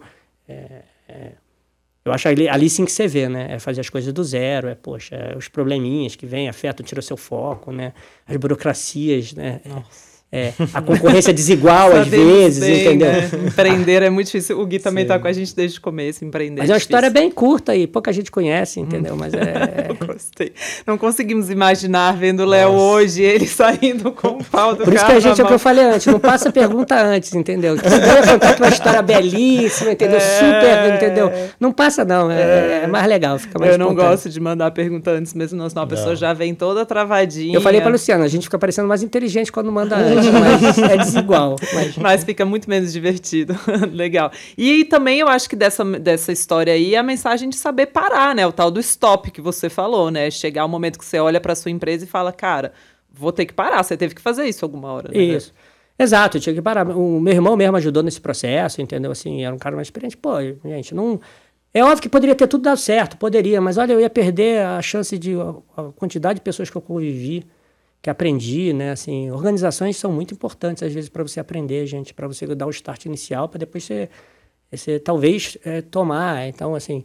é, uma coisa que eu sempre recomendo quando você vê a performance de alguém, da pessoa, não menosprezar o time em volta, as pessoas em volta, é muito menos o eu, aquela pessoa, e muito mais, às vezes, não só o esforço dela, etc., também, mas o ambiente em volta, tá? Então, assim, acho que tem muito a aprender, às vezes, em- nos lugares com as pessoas, em- e eu não me arrependo em nada, assim, tá? É, eu, eu acabei fazendo o que eu gosto, poxa, eu acho que eu tive, ao longo desse tempo, é, mais contato que eu deveria com pessoas brilhantes ao longo, assim, é, é, Não, a SPX deve ser assim, deve ser divertido trabalhar não, lá tra- não só pessoas que saíram já, assim, que estão até hoje saíram, assim, não só o Rogério. O Rogério, se a gente fala de stop, o Rogério, para mim, é o melhor operador, gestor do mercado brasileiro. Em que sentido? Acho que tem algumas características essenciais do bom gestor. E aqui não estou dizendo que é performance, não é nada disso, olha, tipo, não, não é isso, até porque ele é uma das caixas principais lá do produto, é o principal acionista, mas não é isso. É a capacidade, no final das contas, primeiro, olhar um cenário e tirar o que é ruído e o que não é, para poder tomar uma boa decisão.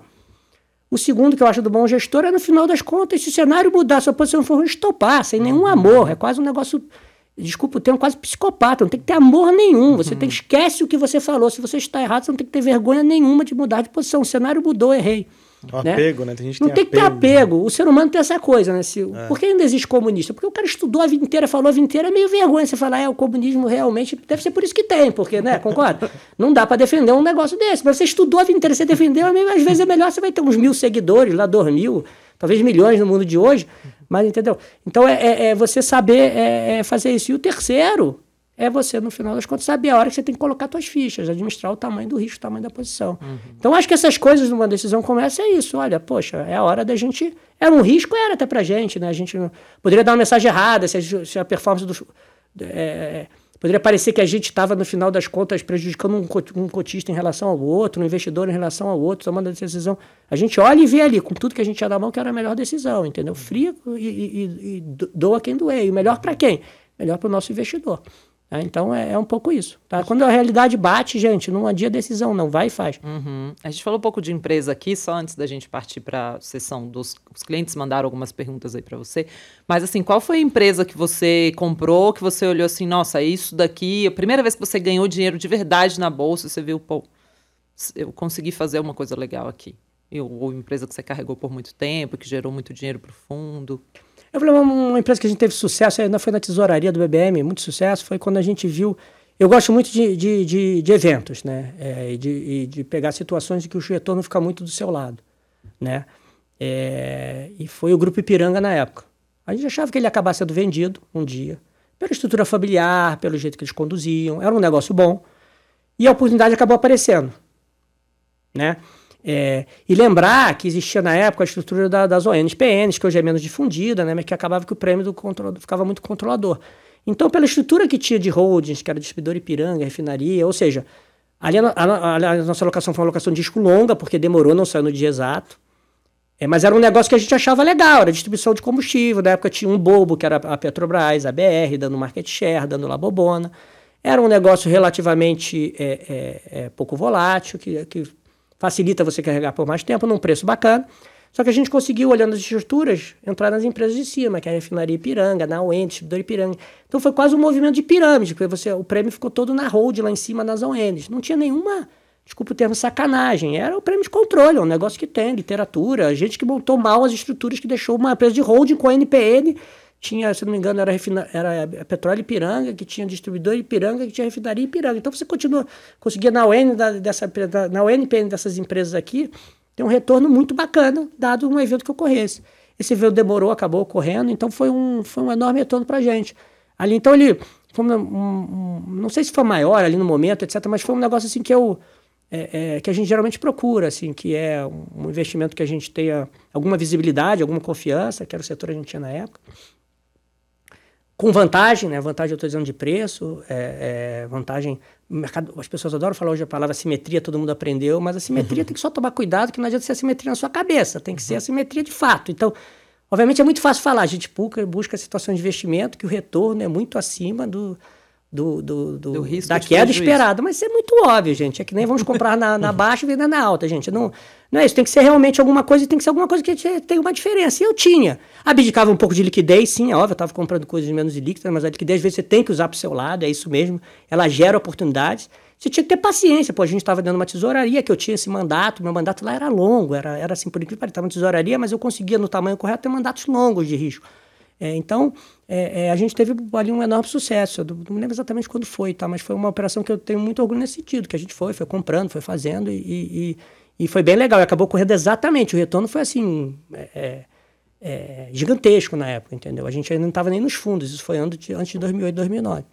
Vi que vocês estão aumentando um pouquinho a posição em shopping. Tem algum uhum. motivo em especial? A gente acha que o shopping ficou muito barato. A gente acreditava que ia ter uma recuperação, seja pela reabertura. É, ele não foi impactado positivamente por todo o movimento de entrada de gringos, os investidores estrangeiros, obviamente, estão longe dessa discussão. E ele, de forma como sempre ocorre historicamente, ele sofre bastante por uma abertura de curva de juros, seja de curto prazo, seja de, das, das Bs. Ela gerou uma oportunidade de, de, de, de alguns shoppings negociando a, a, a quase single digit ou, ou low, é, 10, 11 vezes price FFO, valor de reposição muito abaixo do esperado e com coisas boas ocorrendo. Eu acho que o que está ocorrendo na BR Balls Aliança vai ser uma coisa legal, vai ser uma o empresa grande. FFO, FFO é o que mesmo? O, o FFO nada mais é do que uma proxy de, de, de um lucro líquido econômico ah, tá para um shopping, tá? Porque a gente volta ali a depreciação. Não é exato, porque você teria que ter uma, alguma, talvez algum investimento em, em, manutenção, que você pode ajustar isso, mas é uma, é uma tentativa de você comparar o, F, o, o, o, lucro de uma empresa que a gente fala aqui do PL com, uma, com um shopping. Porque o lucro uhum. do shopping é muito baixo, porque ele tem uma depreciação muito alta. Mas se você olhar a depreciação dele, em boa parte é realmente contábil. Né? Você faz um super investimento na terra, no, no, no, no, na estrutura, e o capex de manutenção é muito abaixo, geralmente, desse valor. Por isso você tem que fazer esse ajuste. Tá? Pra, por isso que eu recomendo, quando você estiver olhando shopping, olhar o, o, o, FFO e talvez ajustar pelo investimento em manutenção, não em crescimento. Tá? E pareceu muito barato e a gente achava que ia ter um momento de abertura, um momento talvez de, de, de vendas agora no primeiro e segundo tri muito forte, estão tendo, tá? Então uhum. a gente aumentou, a gente acha o preço muito bom, continua, tá? Por mais que esse. Às vezes gente, eu, eu sou. Um, a gente olha muito macro nas nossas decisões. Você vai falar, ah, o macro está um pouco contra. Tá, mas não dá para largar o preço. E aqui também a minha função, às vezes, é, comprar, é montar, às vezes, um pouco de carteiras diversificadas, né? É, que sejam apropriadas. É, é, é, ou, ou, ou, ou, sobrevivam a qualquer cenário. Então não adianta só porque você está pessimista, você tem 100% de caixa. Primeiro, você pode estar errado, né? Uhum. É, e a gente vai errar muito, né? A gente sabe que a gente vai errar muito ao longo da vida. Então, mas eu acho que ela faz sentido muito pelo preço. Né? É, então, assim, seja a BR Mall, seja a Aliança, seja a Iguatemi, elas parecem muito baratas, ajustadas ao risco. É, é, e, e, uma coisa legal nelas é que toda a parte, elas são, por incrível que pareça, pouco sensíveis a atividades, à discussão de inflação, à discussão de custo, porque tem margem muito elevada. Tá? Então, parte das nossas incertezas aqui vem com PIB, inflação, efeito nos resultados. Eles são margens de 80% EBITDA, tá? Então, uhum. mesmo com alguma alavancagem financeira, paga um pouco imposto, então tem pouca alavancagem operacional. E teve gente achando que os shoppings iam morrer, né?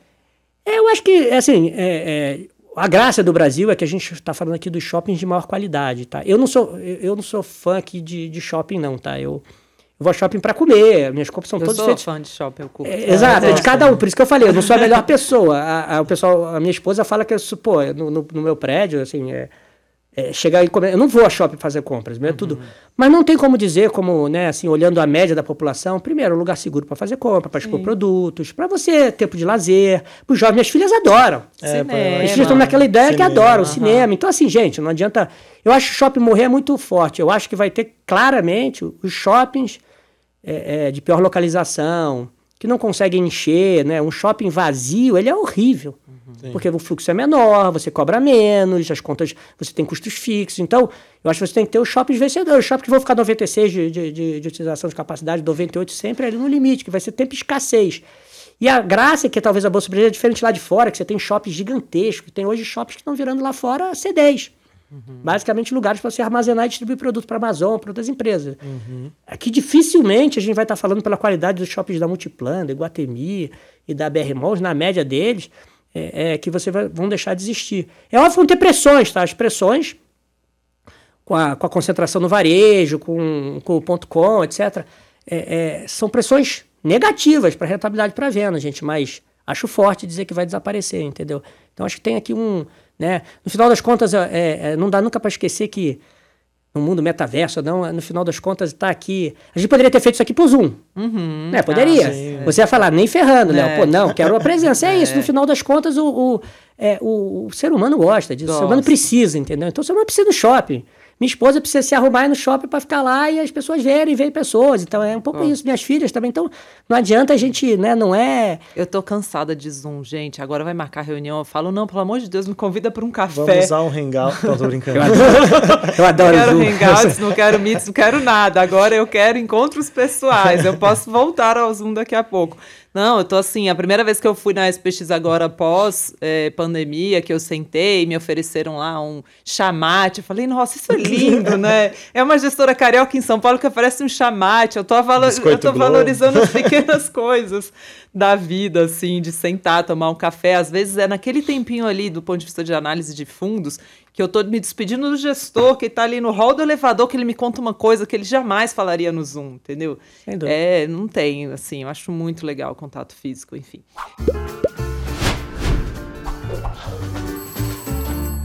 É, vamos para as perguntinhas que o pessoal mandou? Vamos. A gente teve algumas perguntas, Léo. É, teve umas a gente acabou já respondendo acho, durante a conversa, né? Então, a Maura perguntou sobre outras crises, acho que você falou de outras crises aí até de 98. Mas eu acho que uma interessante aqui, que é legal da Daniela, que é: ainda vale a pena investir em bancos, sendo digitais ou não?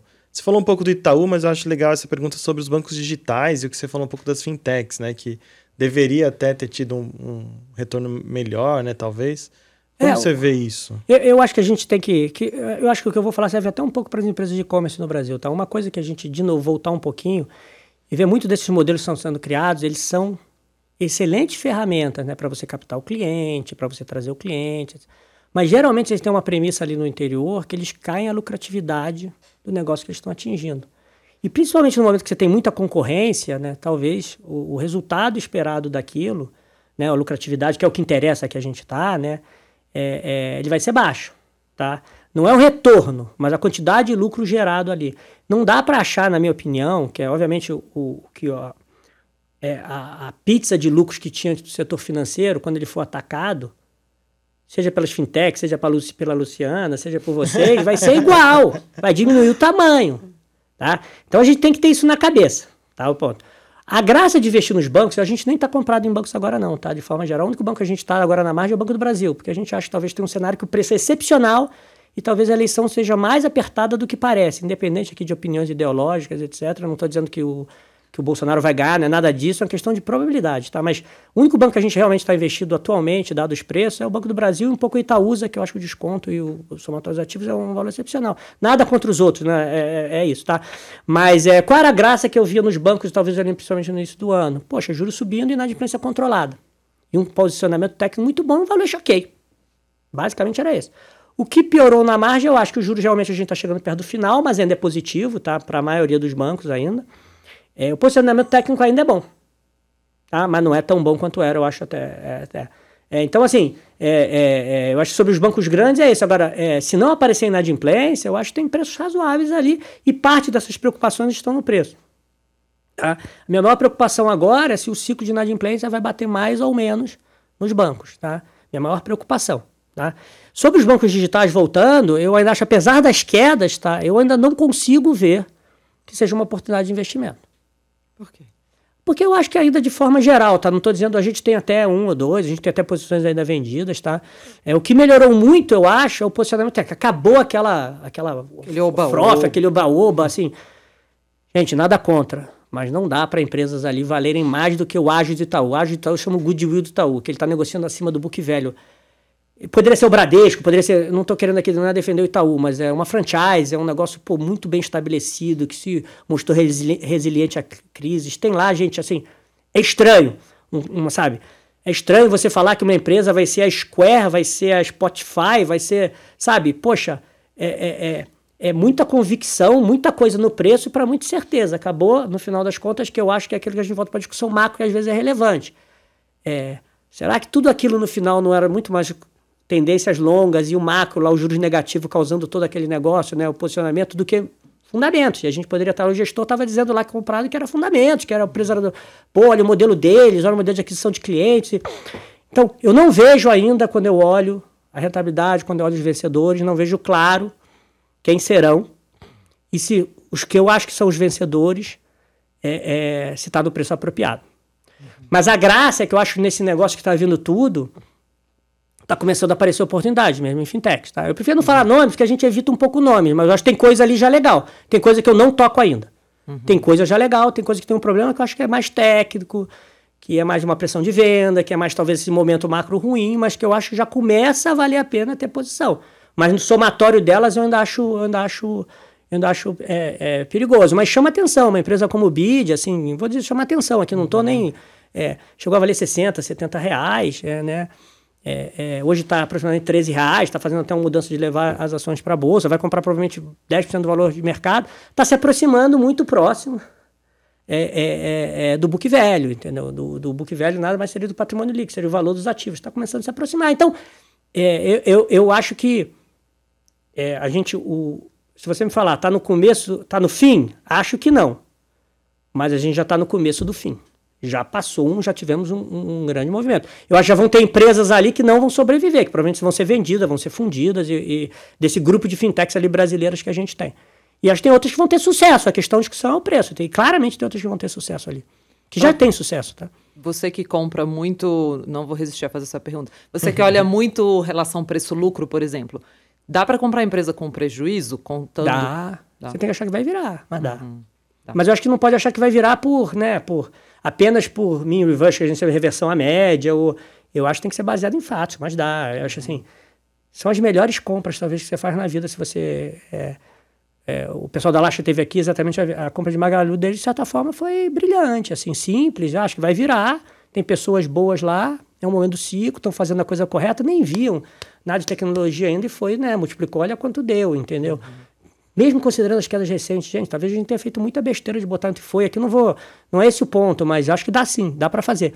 É, eu acho só que geralmente você tem que tomar mais cuidado, porque se continuar muitos anos após isso, você vai perder tudo. Não, assim, é, e não é porque também uma empresa caiu ou porque está dando prejuízo que ela vai voltar. Não, não existe isso. Você deveria ter mais cuidado ao olhar uma empresa, porque no mínimo ela é mais cíclica, né? Ou no mínimo ela cometeu muitos erros no passado recente. Né? Então, dependendo da qualidade desses erros, dependendo dos motivos desse erro, você deveria estar preocupado, porque você pode achar que eles vão continuar se repetindo, tá? Então, só tomaria mais cuidado do que você faz, mas dá para comprar sim, só você tem que achar que vai virar. Mas parece que né, as empresas de tecnologia, startups estão tendo esse cuidado agora e pensando mais nisso, né? Em lucro. É, tá, o pessoal até brinca, tá voltando pra moda ter lucro.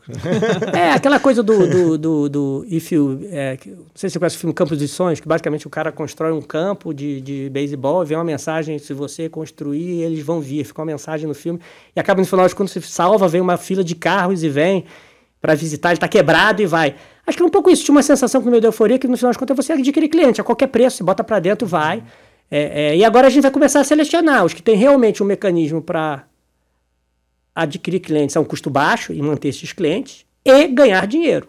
Uhum. Não, acho que você depender do mercado, depender da gente para financiar modelos que vão perder dinheiro, eu acho que primeiro você deveria estar preparado, que são ciclos, né? Tem horas que a gente vai dar dinheiro para qualquer um, a gente dá, e tem horas que a gente não vai dar. Então a gente não vai dar mais, não tem, né? É, é, é, chama atenção, até não sei se vocês estão acompanhando, a Enjoei, nada, nada contra aqui um comentário. Eles fizeram uma transação que eles vão ter que dar direito de retirada né, é, na empresa. O é... que, que, é direito de retirada? Direito de retirada é quando você faz uma transação que você tem que comprar valor patrimonial. Você tem que dar o direito de saída para os acionistas ao valor patrimonial. Ah. A ação estava abaixo do valor de caixa da empresa. Aí ele vai pagar 2,5, que deve ser aproximadamente levemente acima do caixa, porque o valor patrimonial nada mais é do que o caixa e alguns outros ativos que ela tem. Então, só para ver, essa empresa que vai sair, que eles vão recomprar a ação, talvez, vão ver se alguém vai vender R$ 2,5, chegou a bater 24 reais. Uhum. Tá?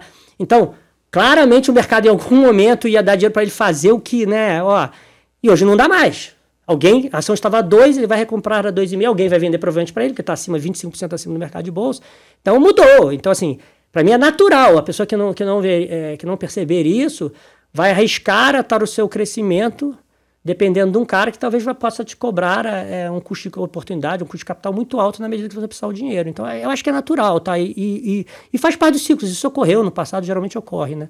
Que é, tem a ver com o macro também. Essa restrição de liquidez Isso. agora faz o lucro voltar para a moda. Exato, entendeu? Então, assim, é, eu, eu, mesmo né, quem quem investe para longo prazo, etc., quem vai ficar falando de mercado tangível, é, mercados potenciais, TAM, qualquer coisa, qualquer coisa nesse, nessa linha, no final das contas, o objetivo é você ter o cliente, é ter o mercado, para entender alguma forma de você gerar lucro. Ou de alguém vai ver você como um cara necessário para melhorar o lucro, tá? Então, é, mas você não escapa disso, tá? Então, é, ele pode demorar um pouco ou pode demorar muito, tá? É uma simplicidade que a gente usa, a gente adora lá múltiplo, mas a gente tenta sempre normalizar as coisas, sempre tenta trazer, né? Sempre tenta normalizar ao longo do ciclo. Então, por isso que eu falei, dá para comprar empresa é, com prejuízo? Dá. Né? Geralmente as empresas de commodities são boas, boas realmente de comprar quando elas estão próximas de lucro, quando estão com lucro baixo, não quando estão com lucro muito elevado.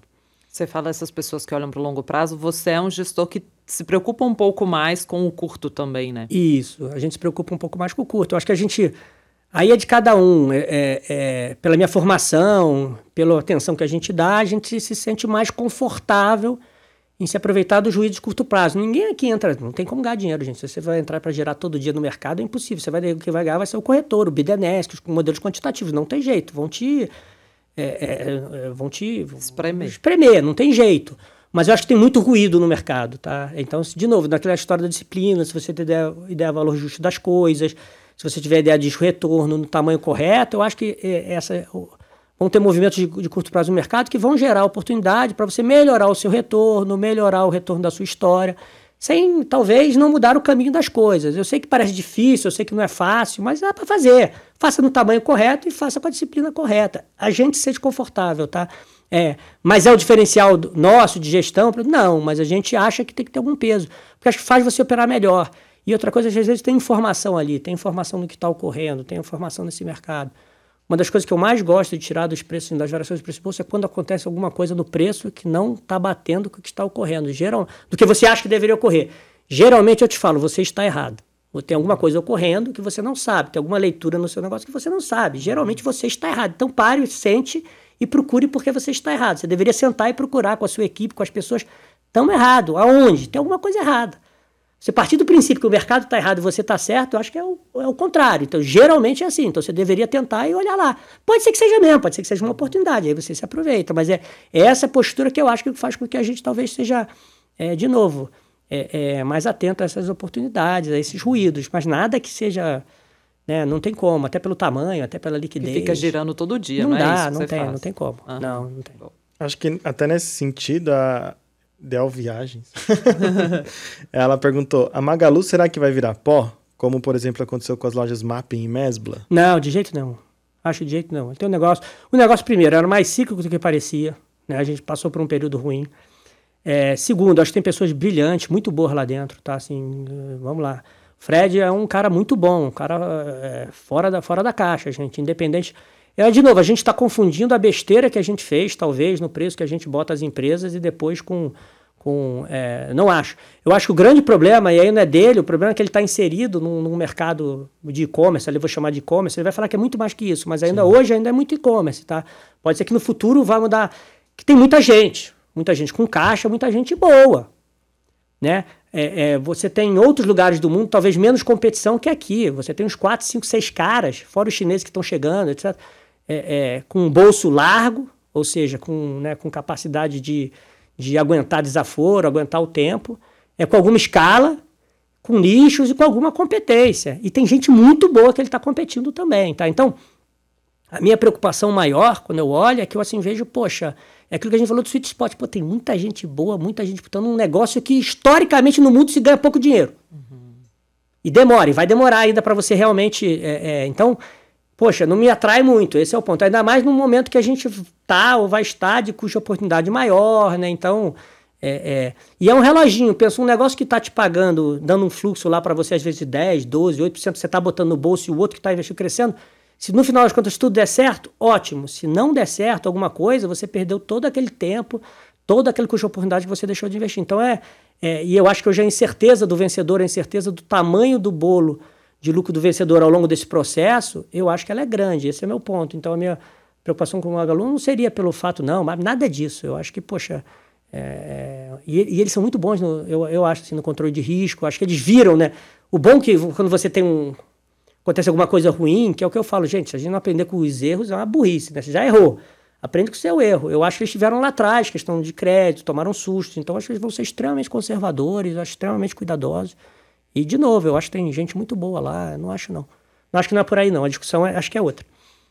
Legal. Vamos só para. Eu acho que tem uma pergunta que é uma grande medida, desculpa, Gui, mas não, porque acho que só dá para a gente responder mais uma, é, que é uma grande medida para mim do sentimento do gestor é, de bolsa que opera outros mercados, que me mostra tanto a oportunidade na renda fixa quanto a cautela com bolsa. Que é a pergunta, acho que, do Luiz, né? Se você tem Sim. NTNB agora. Eu tenho um pouco. É, foi uma das formas assim, a gente estava um pouco preocupado com o cenário, e quando a TNB mais longas perto de 6, eu acho que tinha uma chance é, de a gente trazer uma história positiva aqui. E para mim foi um pouco fazer um hedge, tem menos bolsa, até foi positivo. A bolsa caiu no mês de abril, a gente teve menos bolsa e um pouco NTNB. Por quê? Existe uma chance de talvez a gente estar tá começando a parar juros, começar a entrar uma discussão positiva de você parar, gera momento, gera aquela sensação que agora o juro é para baixo, você inverter a curva. É, é, então, a gente achou que com a NTNB longas perto de 5,80, ela estava mais atrativa talvez do que a bolsa no nível que estava de, sei lá, 120 mil, 115, 20 mil. Então a gente alocou em vez de ter um pouco. A gente alocou em vez de ter risco em bolsa, em vez de ter. Eu via muito estratégia quantitativa começando a comprar consumo, começando a comprar coisas em bolsa. Eu falava assim: eu não gosto, dado o cenário, dado que a gente está vendo. Talvez seja melhor a NTNB. Eu acho difícil a gente vai ter essa euforia toda se as NTNBs não começarem a fechar. 5,80, 5,60, assim, ao longo da vida. Acabou que, poxa, tem, né, a inflação tem surpreendido, a gente está estendendo esse ciclo, o cenário foi é, pior do que todos esperavam, seja lá fora, talvez seja aqui dentro. A bolsa andou super mal, desculpa. É, e as NTBs, de certa forma, andaram, mas ajustado a, a vol delas, abriram, sei lá, 5 vezes, 10 vezes, e você teve um carrego bastante positivo, porque a inflação está tá surpreendendo negativamente, então ela está bem positiva. Então a gente, até pelo, pelo, pelo tipo de estratégia, a gente tem teve historicamente ao longo desses anos pequenas posições compradas em inflação ali, tá? É, nos beneficiou. Não é que é, que é quando você compra uma B longa, a inflação é pouco relevante, muito mais relevante, obviamente. Quanto mais longa for, muito mais relevante é o, é o, de, é o risco de juros real embutido, só para ficar claro. Mas tem ajudado um pouco. Né? No final das contas, a gente entrou achando que a inflação esse ano ia ser de 5, tu me lembra exatamente o, o, o, o número? É, não me lembro mais. Vai ser 10. Uhum. Vai ser 8, desculpa. Vai ser 8. É, 10 eu exagerei. 7,70, 8, 8,20. Então, é, eu acho que faz sim sentido às vezes. A gente, por exemplo, em 2015, 2016, a gente teve um início de ano belíssimo, tá? Final e início de ano belíssimo, porque a gente estava quase, não foi no limite, ah, nosso bolsa poderia protecionar, porque nosso, nosso limite era 20, 30% mínimo. A gente tinha, ainda era um pouco vendido lá fora. E a gente alocou, o nosso base vai que Vai em papel da Petro, da época pagava mil, duzentos, papel um pouco da Vale, da Gerdau, e NTNB a 7 e pouco da Dilma. Não estou dizendo que eu não ia sofrer se você não tivesse problemas com a Dilma, se você não, sabe, se você não tivesse feito o impeachment, eu ia sofrer, mas acho que muito menos que a Bovespa. Muito menos. E foi o que ocorreu. A gente quase não perde dinheiro ao longo do segundo semestre de 2015, janeiro, fevereiro, a gente ganha dinheiro porque a gente conseguiu montar lá um negócio que estava apropriado para o cenário, tá? Então acho que às vezes, é, não é toda vez que vai funcionar, mas acho que sim, você às vezes tem como é, é, é se locomover pelos diferentes ativos. Não tem tanto ativo, né? Basicamente, para subir o de Bolsa Brasil, você vai ter lá fora. Você vai ter as Bs, e são coisas diferentes. Você vai ter um pouco de dívida e você vai ter talvez o dólar, né? Assim, não tem muita. É, Aí você é... compra a B50? É, eu, eu, eu, fiz um pouco na B mais longas, B ali, por liquidez eu fiz em, em todas ali, entendeu? Nada muito. É, mas eu achava assim, poxa, de, você vai ter que ter essa discussão aqui, vai ter que começar a fechar, tá num nível elevado, uhum. tá? Então a gente preferiu é, fazer, colocou um pouco ali. Né? E, e, e a gente achava que o pior também já tinha passado, ou estava passando na parte de juros lá fora. Dólar. Dólar a gente está. Eu, eu, particularmente, estou mais para o nível neutro, porque acho que o carrego no Brasil é muito elevado. Se realmente você não tiver um movimento relevante na parte de commodities, é difícil você achar que esse dólar sobe muito. A gente vai ter que fazer muita besteira ou dar um cenário de muito estresse lá fora.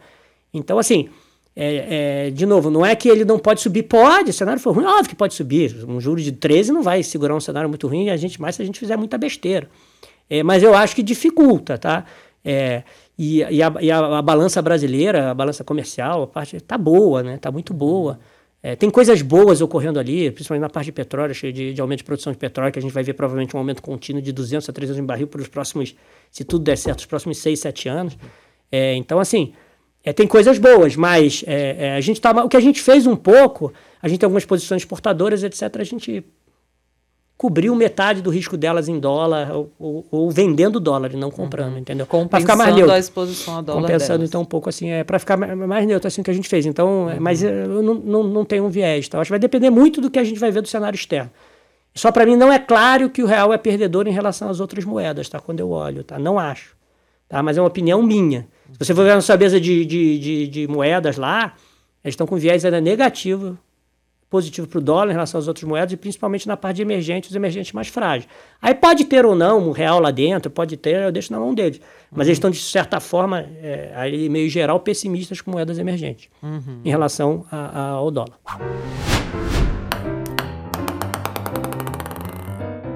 Ping Pong é uma sessão em que a gente põe uma bolinha aqui para a gente encaminhar para o nosso final e você fala sobre ela. Um momento capricho do, ping, do nosso Opiniões uhum. no Divã. Ó, começou com um defeito. Defeito. Aqui sempre cai qualidade de defeito. Tá viciada Não, não essa tá. sua bolinha. Não tá. Tá sim, tá viciada. tantos, eu vou tentar usar um que, que acho que é na parte profissional mesmo, né? E de mercados. Eu, eu tenho o vício, talvez, de tentar entender e explicar tudo que está ocorrendo. E a gente sabe que isso tem um valor positivo até um certo ponto e um valor negativo quando passa de um certo ponto, tá? Então, colocaria esse, talvez a minha falta de paciência. Paciência, e aqui não é na paciência que nem as pessoas tentam puxar o positivo, não. Eu sou impaciente, ruim, ruim no trato com as pessoas, às vezes, entendeu? Então, é, é, acho que a idade tem melhorado, tá? Mas é, colocaria esses dois defeitos do- dos inúmeros defeitos que eu devo ter. Tinha que falar perfeccionista. Não, né? esse não dá. As pessoas veem entrevista falam perfeccionista, eu falo, cara, Ia realmente você mal. não se conhece, realmente. E uma das coisas que um bom gestor é se conhecer, gente. Você tem que se conhecer bem. Se você não se Total. conhece bem, se você não controla bem seus, né, seus sentimentos, seus, cara, então se você É. não saber seus defeitos, assim, gente, poxa. Boa. Se trouxer minha esposa aqui, ela vai falar uns 50. Ah, não, tá, entra aqui agora a esposa do Léo. Trouxemos aqui. Mas eu estava comentando com a Luciana, gente. Eu acho que geralmente é, você tem pessoas que deram muito certo, que têm defeitos gigantescos. Porque as qualidades positivas que ela tem compensam de tal forma esses defeitos de tão forma que fazem porque você tem que olhar as qualidades positivas. Eu estava dando o exemplo do Winston Churchill. Olha a quantidade de defeitos que ele tinha. Ah, o Steve Jobs? Entendeu? Então, assim, eu, eu, eu falo isso assim, né? Óbvio, assim, não é que vamos valorizar defeitos, não é nada disso, gente. Mas Não, é, é é reconhecer no final das é coisas, reconhecer, exato. É, e você tem- se conhecer é muito importante. eu acho, gente. Até para o gestor, para a gestão. Eu acho que na vida pessoal é muito importante, mas para a gestão, então, que você vai né, sempre tomar decisões que vão estar embaralhadas, misturadas com, com, com bias, com, né, com, com, Vieses. com vieses, entendeu? Assim, Então, eu acho que você tem que se conhecer muito bem. Ótimo. Próxima. qualidade. É, sempre cai defeito de qualidade. Não. Ah, Aí, nossa, ó. essa é diferente. Alguma Bebida? bebida? Eu, eu nunca fui de beber, eu não gosto de beber. Bebia quando moleque, assim, né? Noite, para perder um pouco a timidez, sempre fui um pouco tímido. Mas eu, na crise, eu passei a to- tomar, assim, espumante. Eu até participo de um grupo de vinho, mas eu chego só tomo Coca-Cola, só vou lá pra brincar, conversar. né? é um grupo de vinho que eu vou lá e Coca-Cola. Nego tira, vai, vai viagem, tira foto de vinho, vinho caro, bonito. Eu vou lá e tiro foto. Pô, fui na Itália recentemente uma Coca de 350, porque não tem mais no Brasil, né? Coca de 350, de garrafinha, que é excepcional. Zero. Eu falei, cara, tirei uma foto. Aí falei, olha que meu. Eu adoro Coca Zero. Então, é, é, então assim. E na não- Itália eles ficam ofendidos, né? Se você não pedir um vinho, né? Não, na pô, lua de mel eu fui. Aí a gente pedia um- uma coca, porque a minha esposa a gente não sabe beber vinho, né? A gente só bebe vinho doce. né? As pessoas não Ai, têm não, vinho isso é doce. horrível. E aí a gente pedia coca, daí o garçom olhava e falava assim: Coca? A gente é coca. Tem certeza? Melhor tomar uma água, né? Mas, mas o chato é que você vai aprendendo a gostar e o vinho é um problema. Você vai, É. vai começando realmente, depois que você toma, vai tomando coisa boa, vai. É difícil você voltar lá pro. pro- Nossa, eu, come- eu comecei isso. a dar uma estudada na quarentena e antigamente teve uma época que eu assinava esses que chegam Aham. em casa e tal, que normalmente é uma qualidade mais mediana. E aí na quarentena eu inventei, né, meio ali em casa, não, vou dar uma estudada, vou dar uma estudada. Só que tinha sobrado um de assinatura lá na adega. Um dia eu falei, ah, vou beber sozinha, né, porque o André bebe muito, vou pegar esse daqui. Gente, de verdade, eu não consegui beber, me me senti a pior pessoa do mundo. Falei, nossa, fiquei muito fresca, fiquei muito chata. Mas o espumante tem um mercado brasileiro muito Tem, bom, tem, né? muita, muita coisa boa, que, é, que eu, eu não conheço, entendeu? Mas até bebida, eu até vou reconhecer que eu pensei bebida com a minha bebida é Coca Zero. Assim, eu vou fazer É, propaganda boa. aqui, eu sou viciado, adoro. Cara. Você, como eu falei espumante, adoro. Cara. Você não tá entendendo como é que eu falei espumante? É Coca Zero o dia inteiro, Escova adoro. o dente com. Coca Zero. Adoro. Mas não, não é mate lá, SPX, mate? Não, na- nas peixes do Rio não tem essa mulher. Nas peixes de São Paulo, eu chego aqui, cara, parece uma Coca Zero o dia inteiro. Todo mundo aparece botando na minha mesa, eu tô, adoro Coca Zero. É bom que no trabalho eu não consigo não ter acesso, mas em casa eu bebo muita Coca Zero. Não gosto de Coca também. normal, não gosto do açúcar. Eu acho muito doce, normal. Não, normal eu já não consigo beber, acho a, ruim. Mas a zero eu acho mais gostosa também. Estranho, né? Como eles conseguiram fazer isso? Tem uma coisa errada. Ah, certeza que tem uma coisa muito Fiquei até, com, errada. fiquei até com vontade de tomar Coca Zero. Da próxima vez a gente É, serve adoro. Coca Zero É, tá Léo. Fazendo propaganda aqui pra, da Coca-Cola. Coca-Cola patrocina o Bilhões do Divã. Me patrocina. Ah, hábito cai também. Um hábito. Acho que acordar cedo. Uhum. Mesmo final de semana eu acordo cedo, acho que o dia é mais produtivo. De novo, aquela coisa do de manhã você tá mais cabeça boa, limpa, tem menos pressão, menos ruído, menos interrupção. Então, mesmo final de semana eu acordo cedo. Um hábito acho que é acordar cedo. Uhum. É, acho que vale a pena mesmo para final de semana. Óbvio, né, ver quantas horas você necessita de, de sono e tenta dormir mais cedo e acordar mais cedo. Para mim é um hábito que funciona.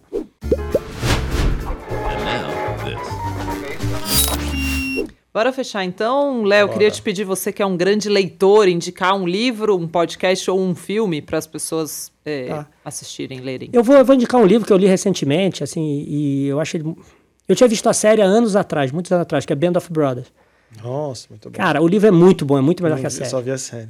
E tem N ensinamentos, assim, N sobre liderança, sobre companheirismo, fora história, né? E assim, mas o motivo que eu tirei até o principal foi para não né? Eu acho que a vida hoje a gente é muito mimimi, né? Muito, muito desculpinha. Aí você pega uns caras de 21 anos lá, no meio de uma guerra. É, a Easy Company, que era ele é um batalhão de paraquedismo, é, é lançado basicamente, ele vai na frente, é né? lançado ali no meio, né? na, na, atrás das tropas geralmente inimigas, para fazer um apoio para depois vir. Então, o percentual de baixas desses caras, é, geralmente às vezes não tem apoio, né? Então, assim. E, e fora, né? Eles. No, no lado americano, eles foram, iniciaram no dia D e foram até Alemanha, né? Assim, na frente, entendeu?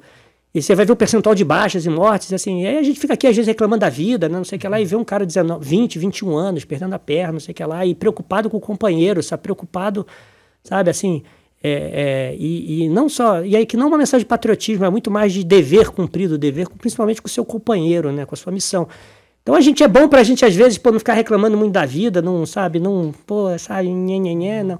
Então era um negócio que eu, que eu tinha comprado esse livro há anos e, e reli recentemente recomendo. Não tem nada a ver com o mercado, mas vai ter muito ensinamento ali, seja de liderança, seja de, é, é, é, de disciplina, seja de companheirismo, sabe? Assim, então é, é, é muito legal. E a história, então eu, eu recomendo. Tá? Eu já cansei de recomendar livro é, financeiro, tem muito livro bom aí. Eu, eu, eu, reli esse, recomendo ver a série. A série é demais, tô até olhando o elenco aqui. Eu até eu reli o livro, eu reli, eu li o livro relendo, é, vendo a série, entendeu? É muito hum, legal, porque a série é muito, série bem, é feita. muito bem feita. Só que a série pega pedaços do livro, muito bem retratados ah. na série. São pedaços, o livro é muito melhor, entendeu?